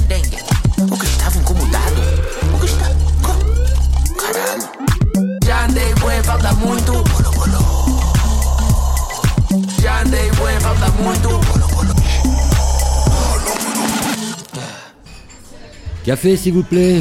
Allongé Non, cours le café, toujours, cours, cours. Boulou boulou, Dikokwe pour la première fois sur Radio Campus et sûrement dans la programmation musicale dès le mois prochain. Et on, On dit on- que on le rap c'était mieux avant, mais Ben lui dit que le temps maintenant, il était mieux maintenant ou pas. Et on n'en sait rien en fait. En fait, il va tout nous dire, non? Oui, oui, oui, je vais vous expliquer. Mais déjà, je vais vous poser une question. Est-ce que vous aimez le festival du court-métrage? Oui. Quel enthousiasme, j'entends rien. Vous aimez le festival du court-métrage? Bon, ben pas moi. Alors, pas de comparaison, hein, c'est pas raison, ou finalement je n'ai point raison. Ces derniers jours, on a tous et toutes rappelé, dit aux chroniques, oui, c'était mieux avant, mais non, pas tant que ça, mais enfin c'est si différent. On serait cru dans une chronique de Guillaume Meurice sur Inter. Mais rien à voir. Lui, c'est tiède, c'est polissé, c'est parfumé, c'est doux, ça fond dans la bouche. Ici, il n'y a que la tarte aux pommes de Françoise qui remplit ces critères. Mais bon, la tarte, elle est bonne, et Françoise, et ben, contrairement à Meurice, elle est rigolote. Voilà. Moi, j'aimais pas le court-métrage. Pour Clermont, c'est toujours l'occasion de rejouer indéfiniment la fontaine, la grenouille et le bœuf. On se gonfle, on se goinfre de films, on se veut important, et puis bam Ça explose. Non, sérieux, moi maintenant, j'aime mieux. Après, je le dis, hein, nous on est des tricheurs, hein, on a les codes. hein. Dans un mail digne des impôts qui nous donne droit à un chèque de remise de 800 euros grâce à notre activité professionnelle, ce qu'on appelle du phishing, hein, voilà. On a la possibilité, nous à Campus, d'accéder gratte... Ah, gratte... Ah, j'arrive pas à le dire. Gratos, nada, que dalle, on peut voir tous les films alors, euh, contrairement à ce que nous a conseillé notre ami PH, hein, j'ai refilé tous les codes à mes potes. hein. non, je rigole. Pas besoin de ramer, pas besoin d'avoir des places, de se déplacer. On a conscience de vivre avec notre temps. On est là, 2021, Covid. Pas besoin de se retaper toute une séance pour dire ouais, celui-là il était bien et tout. euh. Puis bon, je pense que tout le monde ici est au courant. Il y a un secret clairement au court métrage. que tous les Clermontois et toutes les Clermontoises connaissent. Je, peux, je peux le dire Vas-y. Pas clairement. bah, ça me titille, hein, j'ai envie. Enfin, voilà. Ah, faut pas seulement dire que tu vas au court métrage, faut dire entre deux gorgées de bière artisanale 100% bio et respectueuse de l'environnement, quoi 14 euros le demi, mais c'est vraiment un scandale. Merci. T'en veux une? Euh, Que tu connais le réalisateur d'un film. Enfin, j'ai un pote qui, en fait, euh, ouais, voilà. Bah moi, euh, non, Euh, moi je connais pas de réal. Hein. Faut aussi dire aussi qu'on a fait une masterclass d'un réalisateur, réalisatrice étranger qui a fait un mot super engagé contre rejoindre n'importe quel sujet prétexte à polémique avec lequel on est déjà du côté des oppressés. Voilà. Moi, hier, j'ai fait une escalope de poulet avec des aubergines une sauce au miel. Bon, ben, j'aurais pas une heure au volcan hein, pour expliquer comment j'ai fait. Voilà. Hein. Mais c'est bien. Voilà. Euh, maintenant, je peux cuisiner, regarder les cours. Avant, je me faisais des films, du Kopfkino en allemand, du cinéma dans la tête, littéralement. Maintenant, je peux parler devant la séance. Euh, Voilà. C'est le festival du court métrage. C'est cadeau, c'est pour vous. Hein, voilà, Hein, c'est le jeu de mots. Je peux mettre en pause, je peux aller pisser, je peux ne pas déranger toute la séance, je peux ne pas retenir un P et finalement être à l'aise chez moi. Voilà, plus besoin de manteau pour affronter les giboulées de mars qui ont déménagé en février. Par contre, je, suis obligé de faire un zoom ou un messenger pour poser la question à la fin de la séance. Alors, t'en as pensé quoi? Ouais, ouais, ouais, ouais, ouais, le troisième un peu faible quand même. hein. Ouais, ouais, ouais, c'est un peu longué sur la fin. Non, décidément, le court métrage, voilà, le court m'enrage, mais le court euh, en cage, en phase, avec des cours ni confinés ni confirmés, mais co-filmés. Appelle-moi, Ben du 6-3, homme de ta région, j'ai les codes. Voilà. Par contre, il faut que tu sois bretonne, comme ça j'aurais pas payé l'alcool. Le cours s'émancipe, les films s'amoncellent. Clermont en prend pour son grade, mais monte également en grade, grave dans le marbre et les péloches que le cinéma, c'est une dépendance, mais tellement agréable que le plaisir l'emporte sur les mauvaises raisons, comme le besoin de fuir la réalité. C'est pas le moi, hein, c'est Isabelle Huppert. Mais cette année, le court-métrage construit encore sa légende et fait face à la réalité. Moteur, action Oh, bravo. Voilà, Ben, on ne sait pas trop s'il est content ou s'il est énervé, mais il est là. En tout cas, il a vu, il a vu des films. hein. Il, va, il va fumer sa cigarette maintenant. Euh, si vous, vous pouvez le trouver devant le pôle 22 bis euh, où a lieu l'émission, il vous donnera les codes. il a les codes. Il a les codes. du code. Alors, on peut pas voir tous les films, euh, malheureusement. On voit que ceux qui sont en compétition avec ces codes-là que tous les journalistes ont. Mais il faut pas trop le dire. De toute façon, de toute façon, on le donne à personne. Le sens de la beauté. Beauté. Quoi qu'il en court, les émissions du court métrage, les dernières avant la fin du monde.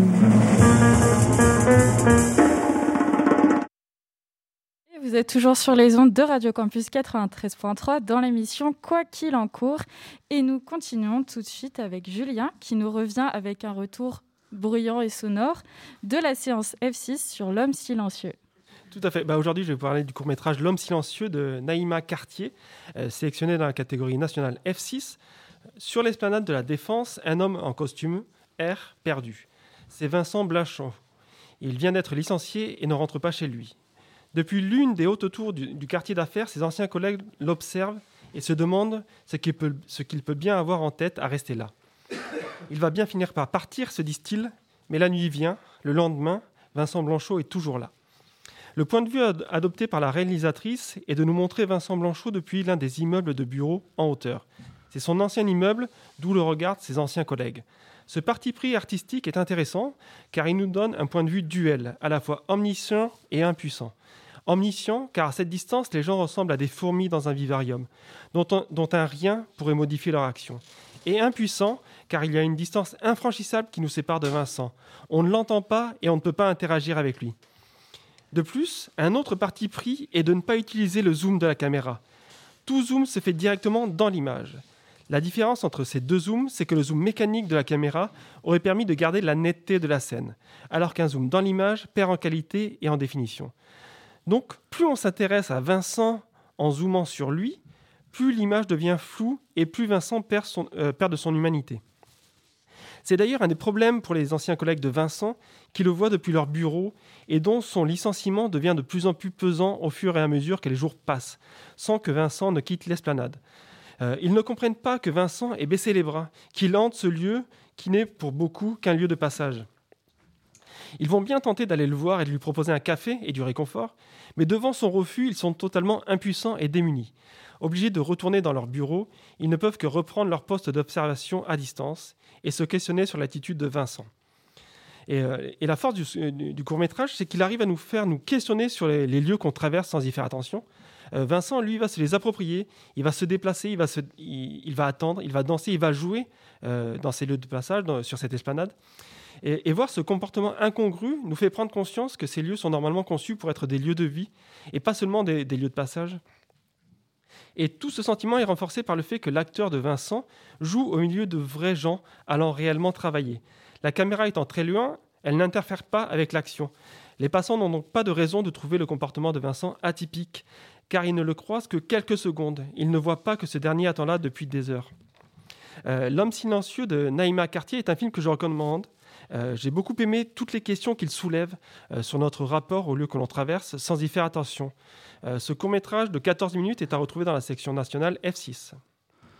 Le, ce, thème-là de, de la perte de l'emploi ou de- du non-emploi, on le retrouve aussi dans un autre court-métrage euh, en F8, dans Red Star, euh, qui parle d'un homme qui euh, travaille beaucoup aussi pour, pour un club de foot en tant que bénévole et essaye de trouver du travail à côté. Alors, est-ce que, est que vous pensez, vous qui êtes autour de la table, que, qu'on va être amené à avoir de plus en plus ce thème-là du désespoir un peu et du malheur de, du non-emploi, sachant que les chiffres ne sont pas bons? Non. Bien, je trouve c'est un sujet assez important parce qu'on n'en parle pas assez et ça me fait aussi penser à toutes les séances de F6 euh, sont un peu les oubliées parce qu'il y a Sphinx qui a été euh, évoqué juste avant, c'est les jeunes de cité. Euh, Il y a Confiné dehors euh, où ce sont des SDF qui ont été euh, interrogés et Schulek, je ne l'ai pas vu, mais euh, vous avez un avis euh, sur euh, ces questions-là?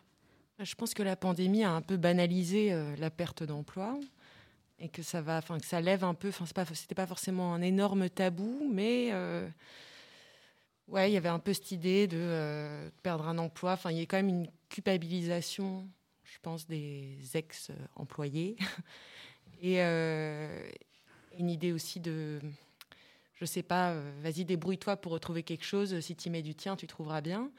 Et là, c'est c'est plus, c'est plus délicat. Donc je pense que oui, ça peut-être qu'il y a on en verra, on en verra davantage. Et surtout, surtout que là, on parle de, de cinéma, de culture, euh, qui est à l'arrêt en ce moment. Donc ce désespoir va forcément encore plus se retrouver dans, dans le festival du court métrage. Julien? Alors, je ne sais pas si le désespoir a de l'influence sur moi, mais je me suis rendu compte que ma chronique de lundi portait sur la dépression, euh, celle de mardi parlait de la mort, et aujourd'hui euh, de licenciement.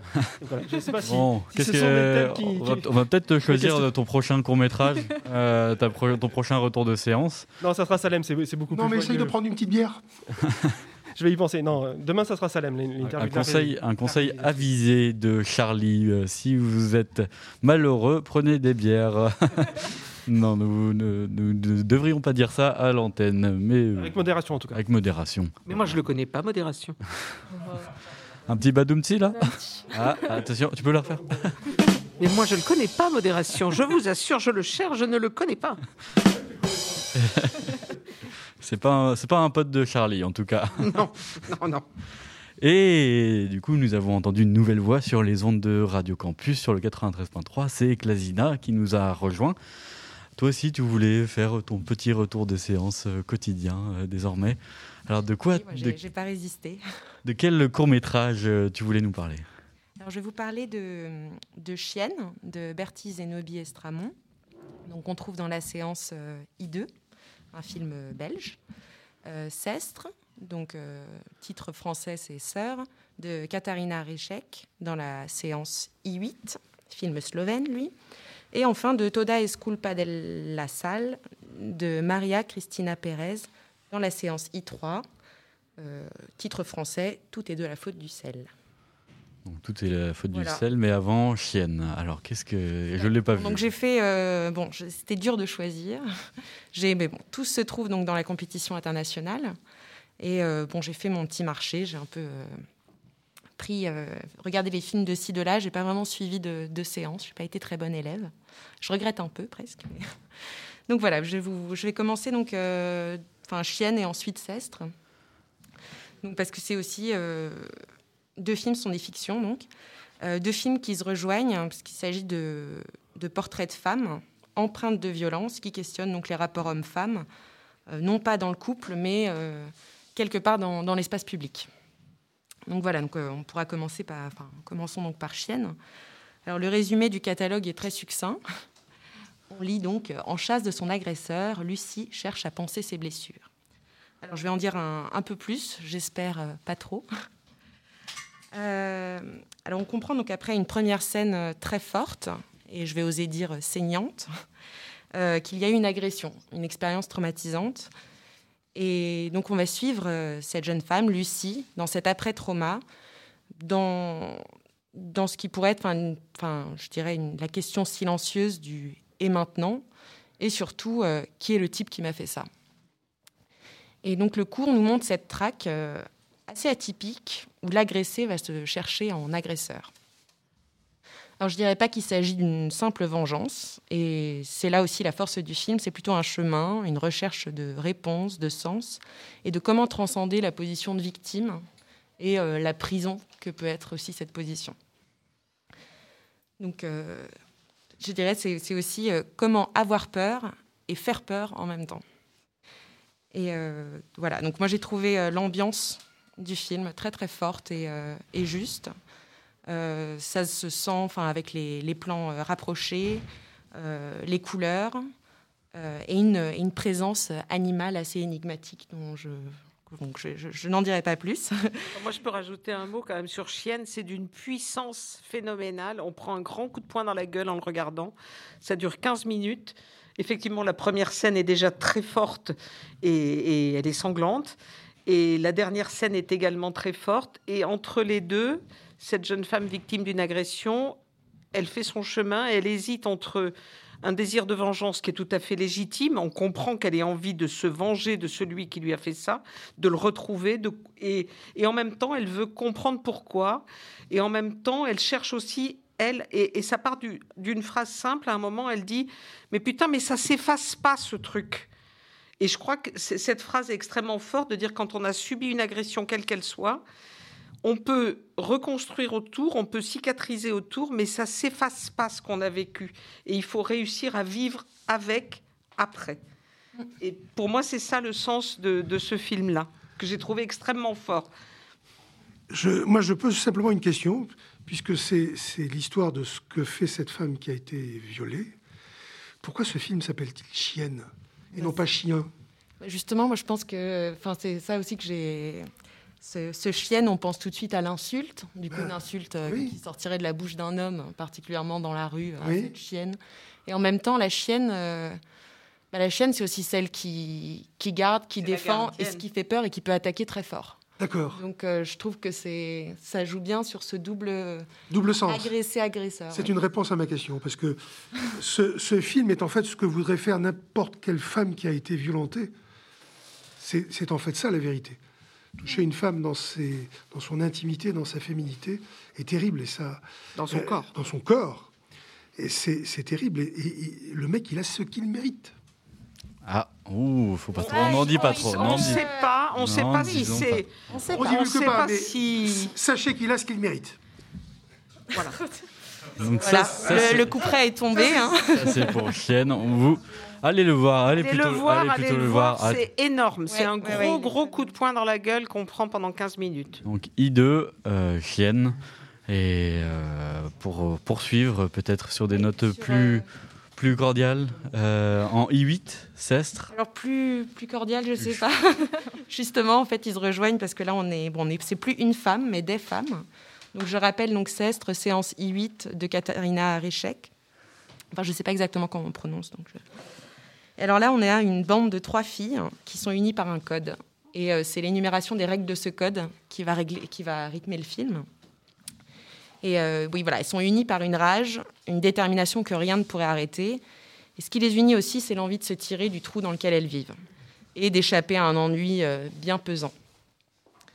Et c'est justement cette union, enfin ces principes communs qui créent la sororité. hein. Je rappelle que le film s'appelle Sœur, j'ai dû le dire déjà une dizaine de fois.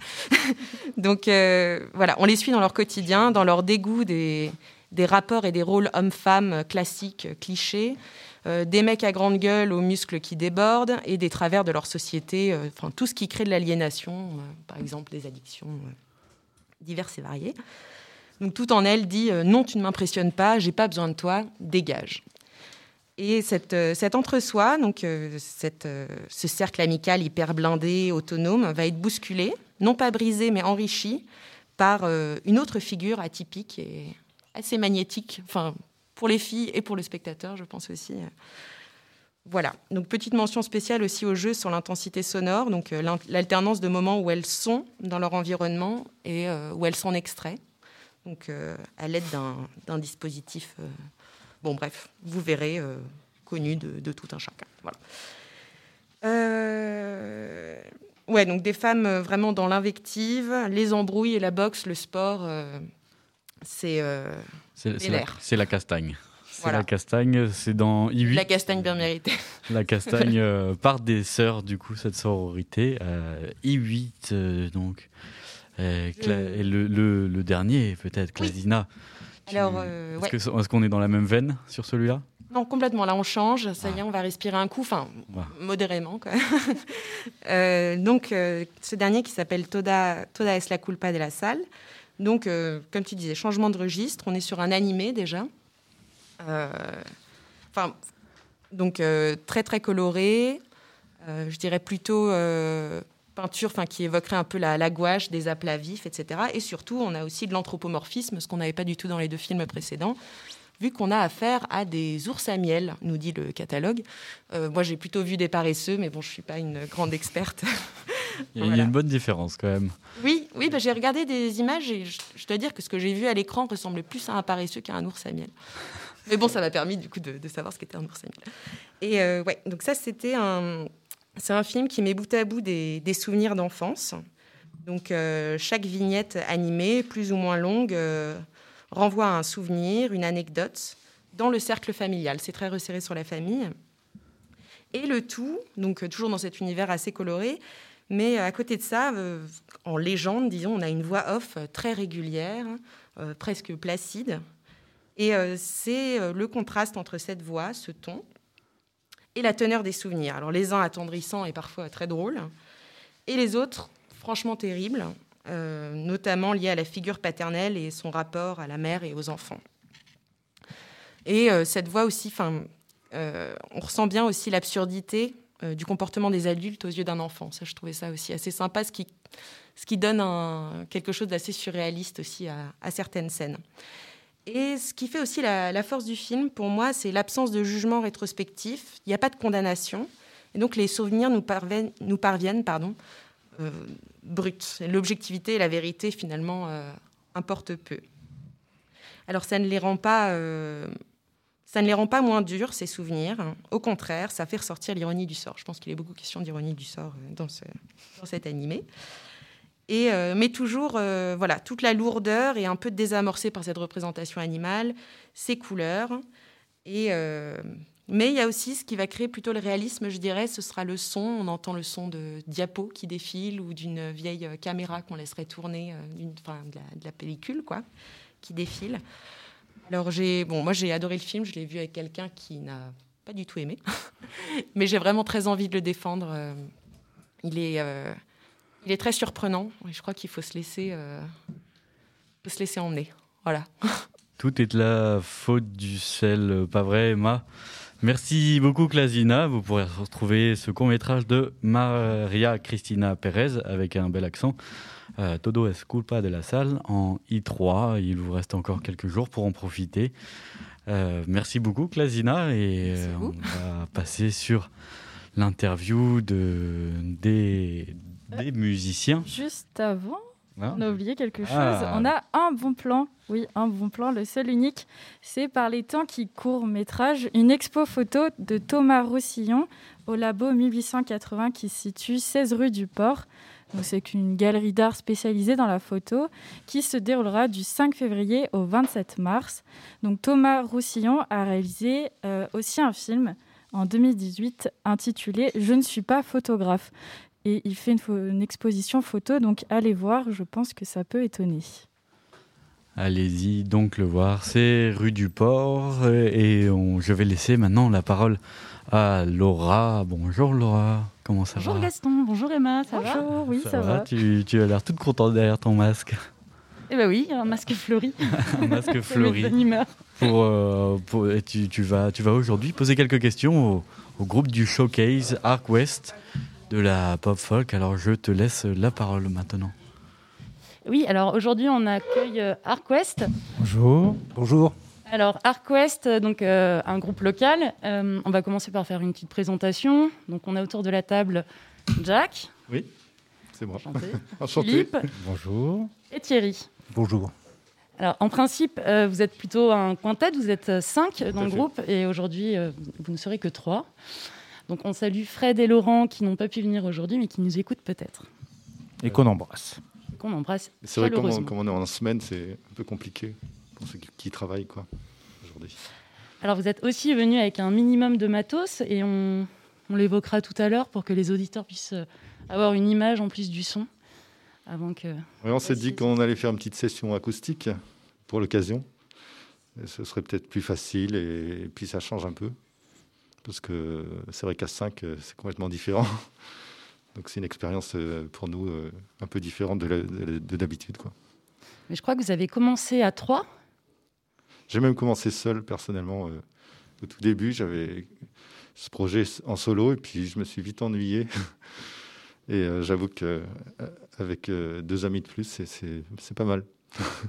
Alors, alors, explique-nous comment, comment ArcWest est né. En fait, en fait, on jouait déjà euh, plus ou moins ensemble dans dif- différents groupes. Et puis, euh, euh, en fait, c'est mon fils Marc qui, qui chante dans Cocoon et qui, qui m'a proposé de faire des premières parties. Mais il m'a dit, ça ne sera pas possible de faire ça en groupe. Donc, soit tu fais un truc solo, soit c'est pas possible. Donc, je me suis dit, ah, bah, pourquoi pas, je vais tenter l'expérience. Ce qui fait que j'ai eu l'occasion de faire des scènes euh, plutôt sympas euh, avec Cocoon en, en première partie de Cocoon. Pendant, j'ai fait ça pendant euh, presque un an. Et puis, comme je disais tout à l'heure, je me suis vite lassé parce que quand on est seul dans les loges, quand on est seul un peu, enfin, je veux dire, c'est quand même beaucoup plus sympa d'être au minimum à trois, quoi. avec les copains. Ouais. Même si j'ai de- d'excellents souvenirs, hein, tout va bien, c'était c'était sympa, mais je me disais autant faire évoluer le projet, autant euh, en plus avec des amis, et puis, puis, euh, puis, ils sont pas manchots, ils se débrouillent pas trop mal, donc voilà.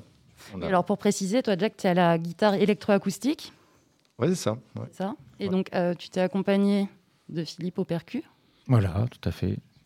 Thierry à la basse. Et Thierry à la basse. Et donc les, les deux absents, Fred qui est au clavier. C'est ça. Et Laurent, Laurent qui, qui a la guitare électrique. ouais. Ok, et, et au chant, Au chant, bah, c'est Thierry et moi. Non. Bah, Non, c'est Jack, le chanteur, euh, euh, voilà, le chanteur lead. Il m'arrive parfois de faire quelques petits chœurs, euh, mais c'est vraiment très très peu. voilà. Et alors pourquoi ArtQuest Euh, pourquoi Arquest Bonne question. En fait, euh, euh, je suis d'origine bretonne par ma mère et euh, il y avait une maison de famille euh, dans un village euh, dans les Côtes d'Armor, à côté de Paimpol, qui s'appelle l'Arquest. Donc j'ai enlevé le L et euh, je, je l'ai ang- anglicisé, on va dire, si, si, si, si ça se peut se dire. je trouvais ça sympa comme nom, quoi. Voilà. Puis c'est un- j'y suis tellement attaché que voilà, c'était une façon de montrer aussi euh, mon côté euh, breton, mon amour un- pour, ce- pour cette région. Un site qui est juste en face de l'île de Bréa. quoi. C'est magnifique ce coin, donc euh, Comme j'y vais depuis toujours, euh, voilà, je suis, je suis assez euh, attaché à ce coin-là, quoi. Et donc vos influences musicales sont pas bretonnes mais plutôt pop folk? Ouais, c'est ça. Bon, en fait, on a tous, euh, on a tous une couleur euh, propre, évidemment, mais on a, on a beaucoup de points communs, quoi. Donc, euh, il y, a, il y a- il y a plein de classiques hein, qu'on adore. Et puis, euh, ben, ce qu'on écoutera sans doute tout à l'heure, là, par exemple, Other Lives, c'est un groupe qu'on aime tous. Dans le... Alors malheureusement, je crois qu'on est un peu, on a peu de temps. Bon. On, on peut l'écouter ce petit morceau? Allez, écoutons euh, une de vos influences. Ça s'appelle euh, Lost Day. I'm on exit, I know you won't see me this time. I'm in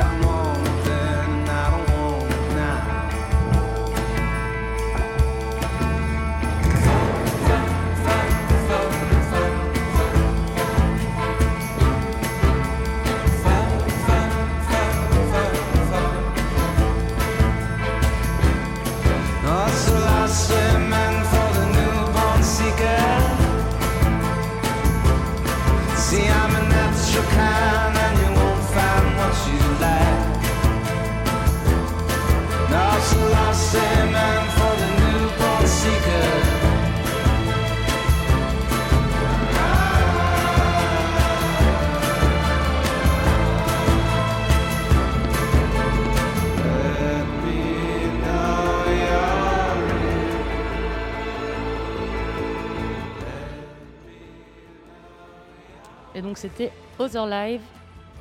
Lost Day, c'est le titre, euh, c'est leur dernier single en fait. C'est un album qu'on a tous adoré euh, l'année dernière. Et alors, et alors vous, comment est-ce que vous avez l'habitude de travailler? Quelqu'un compose, quelqu'un écrit? En fait, euh, généralement, c'est Jack qui apporte une idée à la guitare et, et un, et un texte. Et à partir de là, on répète, on, on change tout. C'est ça. Pour résumer. Démolisseur. euh, Voilà. Et euh, chanson. Donc, on, adapte, on adapte une idée première et à 5. C'est ça le but, d'être un vrai groupe quoi. Un vrai groupe et que chacun apporte sa petite touche et sa Ouais. petite influence. Exactement. ouais. Ouais, chaque groupe a ses manières de travailler. Après, il y en a qui, effectivement, il peut y avoir un, entre guillemets, un leader qui apporte un projet, euh, une chanson qui est aboutie de bout en bout, ou quasiment aboutie, et, et les autres ne servent que de, si ce n'est de faire valoir, en tout cas d'interprète, quoi. Et là, bah là, non, c'est c'est pas le cas. C'est c'est Jacques qui qui amène euh, qui amène le, le- la- le squelette et on, on- qui est déjà un squelette assez étoffé. On, on est autour après, quoi. Ouais. Et, et c'est en français, en anglais? Euh, la plupart, c'est des titres en anglais. Ouais, Euh, vrai. on, on a, on tente là en ce moment de- de- d'écrire un peu en français pour changer un peu. C'est un, un exercice intéressant. Après, euh, comme c'est récent, euh, on trouve que c'est pas encore vraiment abouti pour le, que ce soit présentable. On a hésité, mais finalement, on, a, on préfère euh, rester sur notre, euh, nos habitudes. Quoi. Et alors là, la, la situation euh, sanitaire fait que la culture n'est pas au meilleur de sa forme. Est-ce que vous arrivez à trouver du temps pour, euh, et des lieux pour répéter? Ça se passe comment? Bien, on fait ce qu'on peut. C'est-à-dire que les plages horaires sont limitées puisque vous n'êtes pas sans savoir qu'il y a un couvre-feu. Donc, euh, le répète le soir, c'est pas possible. Donc, on essaie de, comme on peut, de, répéter, mais bon, ça complique quand même beaucoup les choses. Ça complique. Nous, ça nous a fait perdre beaucoup de temps cette affaire. On aurait dû enregistrer un album euh, cette année, il n'est pas encore enregistré. On espère pouvoir euh, le faire euh, dans, les, dans les mois qui viennent. et alors, ça se passe où, ces répètes? Euh, on a deux lieux, on, a beaucoup de chance parce que on arrive à répéter soit chez moi, soit chez Philippe. Donc euh, après, le, problème, c'est vraiment ça, C'est-à-dire que le confinement, le premier confinement nous a retardé. Du coup, après, il faut retravailler les morceaux. On aurait dû enregistrer, comme disait Thierry, il y a, déjà quelques mois. Et puis, euh, normalement, on, on va pouvoir quand même concrétiser et commencer à enregistrer en avril, mois d'avril bientôt là. Et puis, puis surtout, il n'y a pas d'échéance de, de- live. Quoi. Hormis là, au- aujourd'hui, on est, on est ravis de faire le showcase euh, chez vous, mais y a, euh, sinon, enfin, voilà, les, les salles sont fermées. Donc, euh, les, échéances de live pour roder justement les morceaux et puis, puis être sur scène, c'est, mort. Donc, c'est, vrai que c'est compliqué. hein. Je crois que ça joue énormément sur tous les artistes, qu'ils soient, soient amateurs ou, pas, sur le moral. Quoi. On, a, on, a, on a une baisse de morale, et on a une baisse parce qu'on n'a pas d'objectif, parce qu'on ne peut pas concrétiser. C'est une telle joie pour nous de, de- de faire du live. Les concerts, c'est une façon de concrétiser notre travail, et on adore ça. Quoi. Ça, l'idée, c'est pas de jouer euh, au fond de sa cave euh, tout le temps, quoi. Même si c'est tout à fait agréable, mais c'est pas le but. quoi. C'est quand même de transmettre euh, un plaisir. Et sur une note un peu joyeuse, euh, ça fait 13 ans que vous tournez. Est-ce que vous avez une petite anecdote à nous raconter Souvenir de scène improbable Souvenir de scène improbable. Des dizaines, hein, mais pff, je sais pas. Vous avez des idées là? Alors là, là, Des choses avouables, je veux dire. Prenez, prenez au dépourvu quelque chose de, de- de non sexuel, de légal, de... ça va être compliqué. euh, On a tous joué dans des groupes qui avons été sélectionnés pour représenter l'Auvergne à Bourges. Ça, c'est déjà bien. Dans notre carrière, moi. Mais c'était avant Arc West. Et puis après, voilà, maintenant, on aimerait bien euh, faire des choses un peu plus. aller un peu plus loin. Mais bon, encore une fois, il faut être patient. Donc votre projet, là, c'est l'enregistrement d'un nouvel album euh, courant avril? Alors, on a 14 titres euh, euh, récents, enfin récents, qui ont euh, au moins un an, mais il y en a qui sont tout récents. Euh, on va en sélectionner et puis on va enregistrer euh, euh, ce qu'on espère être le, le must, quoi. du moins, on va voir. Quoi. Les pépites. Disons qu'on est obligé, de, on est obligé de, de faire comme ça pour avoir euh, quelque chose qui, qui nous représente euh, tout à fait. Quoi. Et alors, juste une petite dernière question. Si demain, vous aviez la chance euh, de faire un featuring, euh, le featuring de vos rêves, ça serait avec qui? Mort ou vivant? The National Allez, Johnny Cash, je vais dire, tiens. Neil Young Dylan Ouais. Après, il y en a tellement. euh. En France, euh, il y a Ro- Rodolphe Burger, qu'on aime beaucoup. C'est quelqu'un qu'on aime beaucoup, par exemple. Ouais, Bertrand Belin. Bertrand Belin, ouais. Bon, la liste est longue alors. Oui, pff, on écoute tellement de musique. euh, donc voilà. Oh, et puis mort ou vivant, allez, un, un petit Rika Zara, il s'appelait toujours ça. Oh. Un petit bain de siège, bon, pas. Je vous propose qu'on bah, de vous installer. Avant ça, si on va faire un petit tour de la scène pour. euh, Alors, il y a un instrument qui m'a un peu intrigué euh, quand vous êtes venu. C'est euh, c'est ta percu. Alors- Cette espèce alors, de caisse claire carrée. Voilà, c'est une espèce de caisse claire carrée. En fait, c'est ni plus ni moins qu'un caronne. Je, vais le redire que vous avez un car- caronne. Voilà. C'est bien à l'antenne, ça. Bien le voilà le, le re, faut bien le faire. Un caronne qui est, qui est- qui est surmonté d'un tout petit caronne euh, carré en fait, qui fait office de, de caisse claire et qui donne un son euh, très très acoustique, très bois. euh, qui, bah, qui, va, qui va merveilleusement bien avec ce- ce qu'on essaie de vous proposer là aujourd'hui. Voilà. Qui est très différent de, de ce qu'on fait habituellement. hein. Parce que monsieur joue avec une vraie batterie. Voilà. Et double pédale, oui, tout à fait. 15 fûts. Double pédale, double grosse caisse, bien sûr. Enfin, ça, c'est automatique, ça. On est un peu tout nu aujourd'hui, mais bon. Voilà. Eh bien, allez-y, déshabillez-vous, Comme- installez-vous. être chaud. Écoutons-vous. Merci pour la- l'interview bien sympathique. Et donc, on écoute Arc West sur Radio Campus 93.3. Et le sens de la beauté. Beauté. Quoi qu'il en court, les émissions du court métrage, les dernières avant la fin du monde.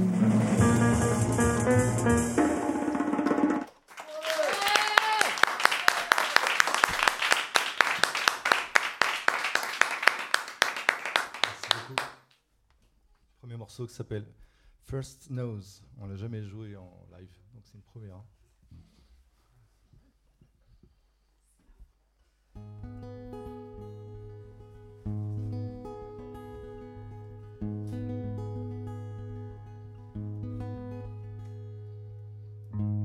The reflections of the rocks. Her blonde hair on the quay. Looks, but only smiles. To feed my dreams. I gave her my first drawings.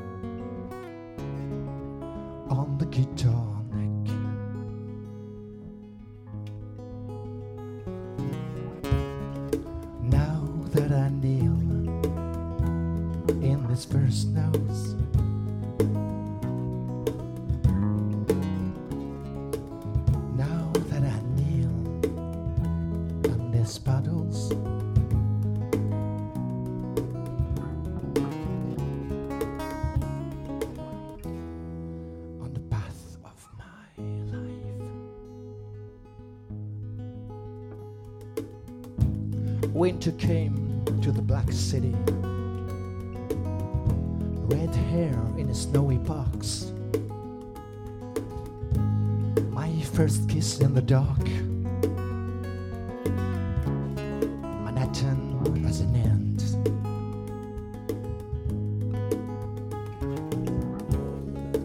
Now that I kneel in this first nose.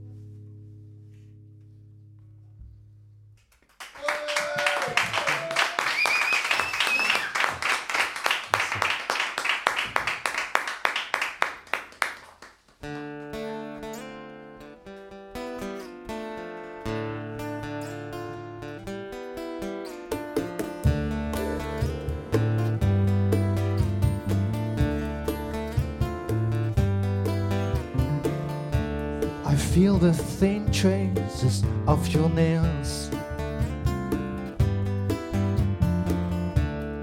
The chills waking next to you.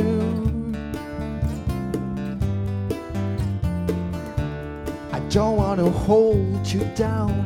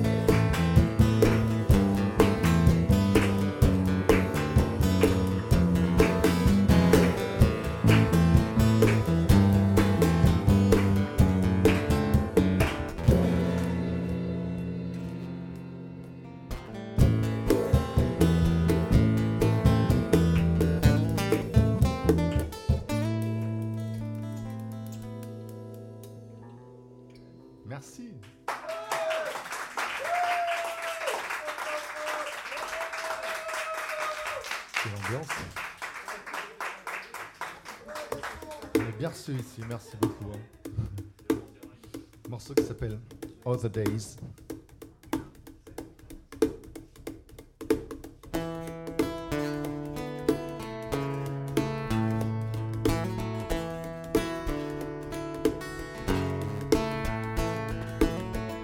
I can't forget, I can't forgive. I can't give you another way. Was the only thing I had to do. I leave to the sea.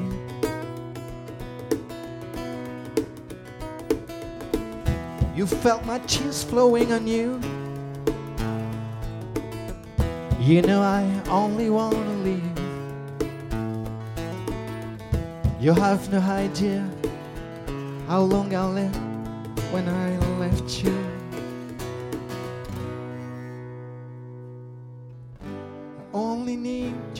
Catch a breath. I only want to breathe into. I just need to live other days, other days.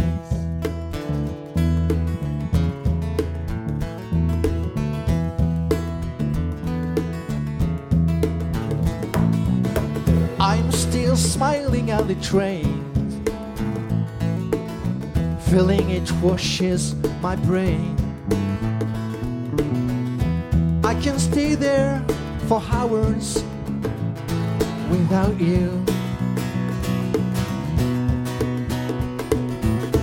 I can't forget, I can't forgive. You don't have anything to say. And there was no other way out. I leave to the sea.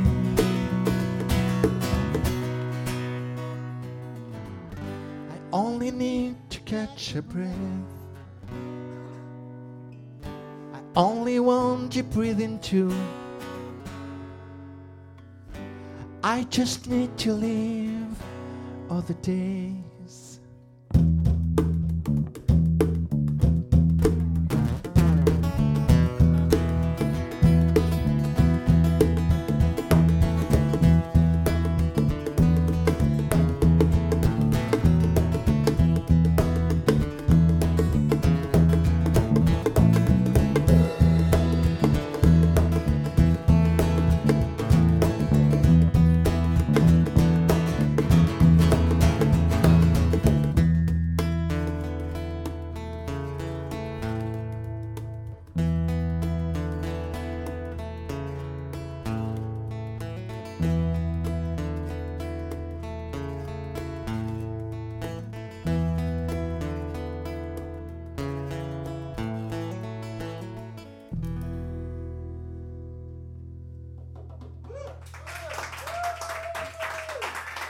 Merci beaucoup.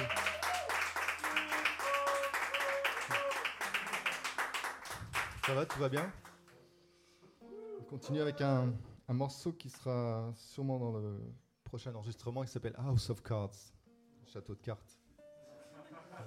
C'est pas la avec- série, hein. Ouais, ça ça n'a n'a rien à voir. avec la série, hein, franchement. C'est la BO. Qui par ailleurs est très intéressante.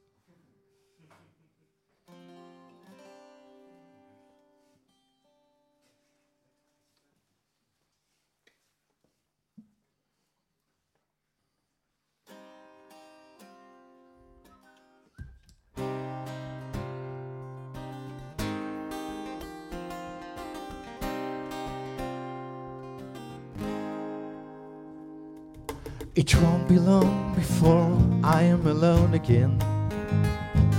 But you will dream at last when I leave. We can never know about the days to come. Call it say.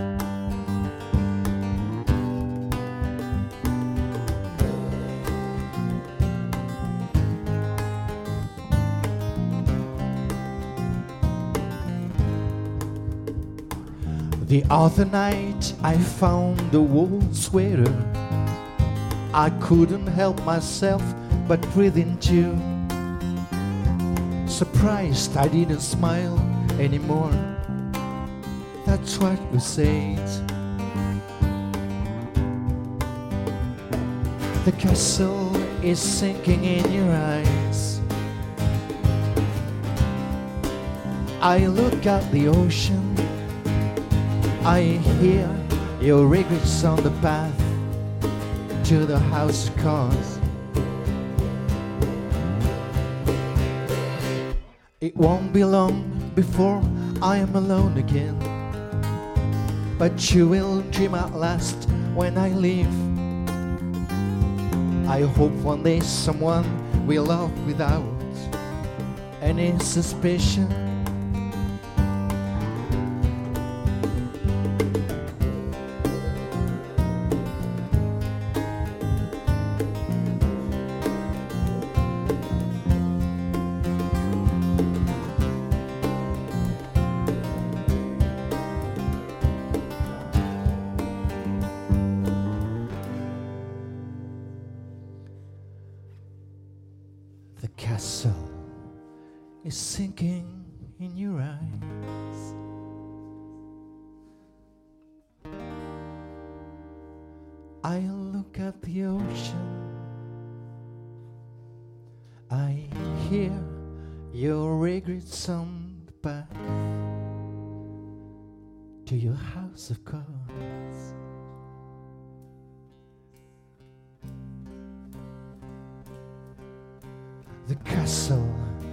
Is sinking in your eyes.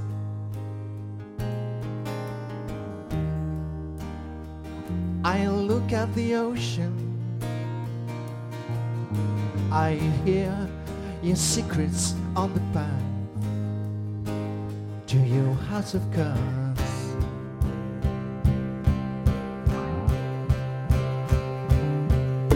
The castle is sinking in your eyes.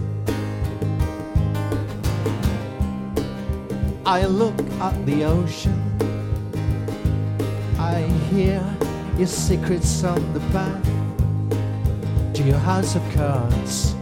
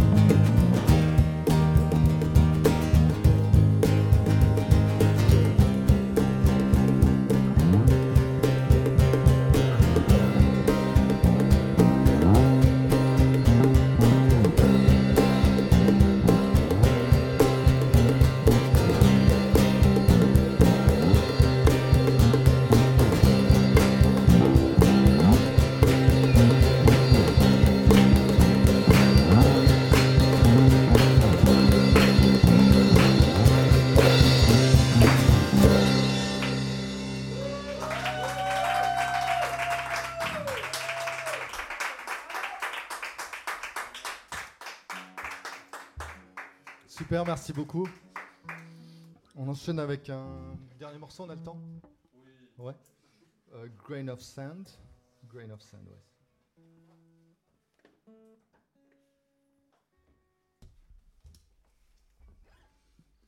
Sometimes I hide in the shadow of a grain of sand. I wait for hours for the wave, a sweet wave to come.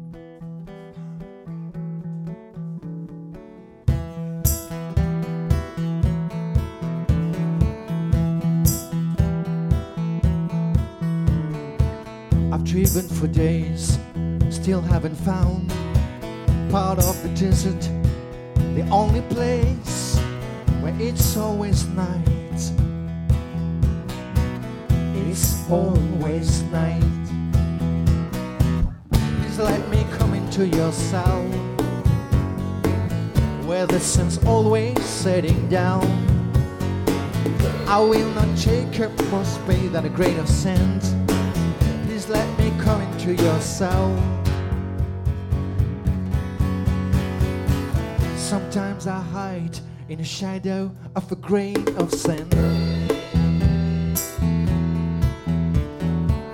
I wait for hours for a wave, a sweet wave to come.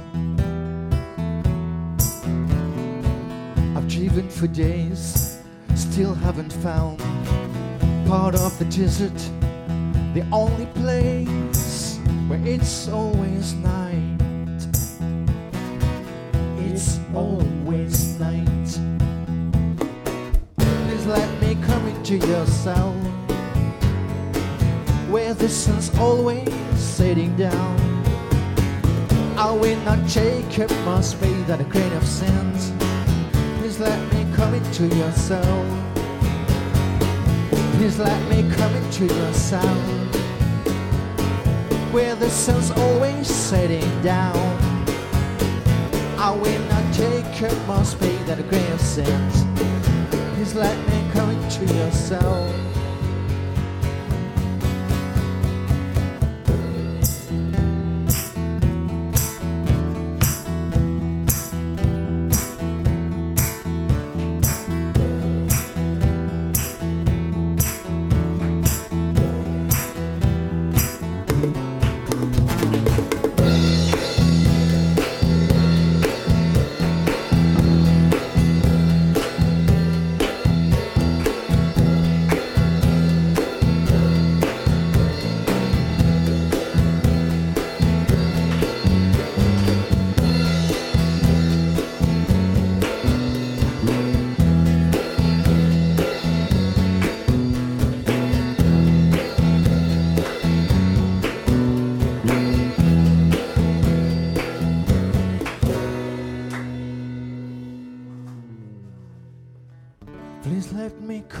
Come into your cell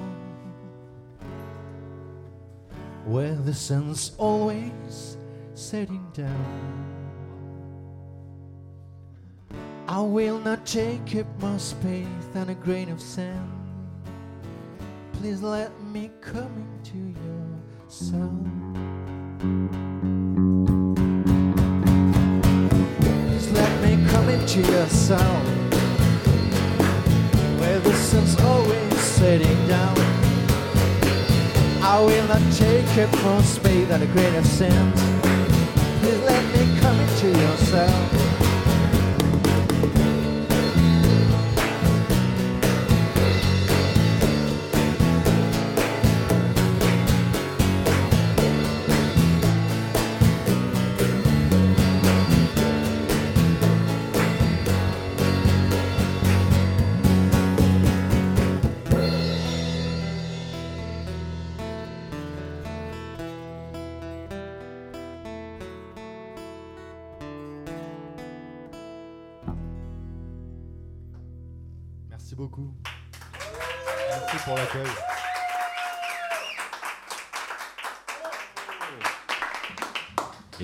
C'était Dark West, Grains of Sand, un album à venir enregistré en avril.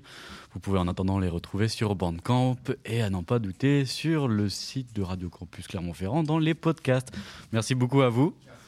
C'est super. Ça fait du bien de la musique en live. Pas vraiment Ah, ça va très bien. Et c'est ainsi que se finit la quatrième émission, euh, la troisième, que La troisième. Que dis-je Ah du Quoi qu'il en court. On se retrouve demain de 17h à 19h pour des retours de séance, des interviews et aussi un showcase. Un bon showcase. Bon showcase. Un bon showcase. Loxus. Vous aurez qu'à l'écouter. Merci à vous. Salut à tous. Restez sur les ondes du 93.3. à bientôt. Ah bah, ah bah, ah bah, c'était bon, hein Ah oui, mais c'était court.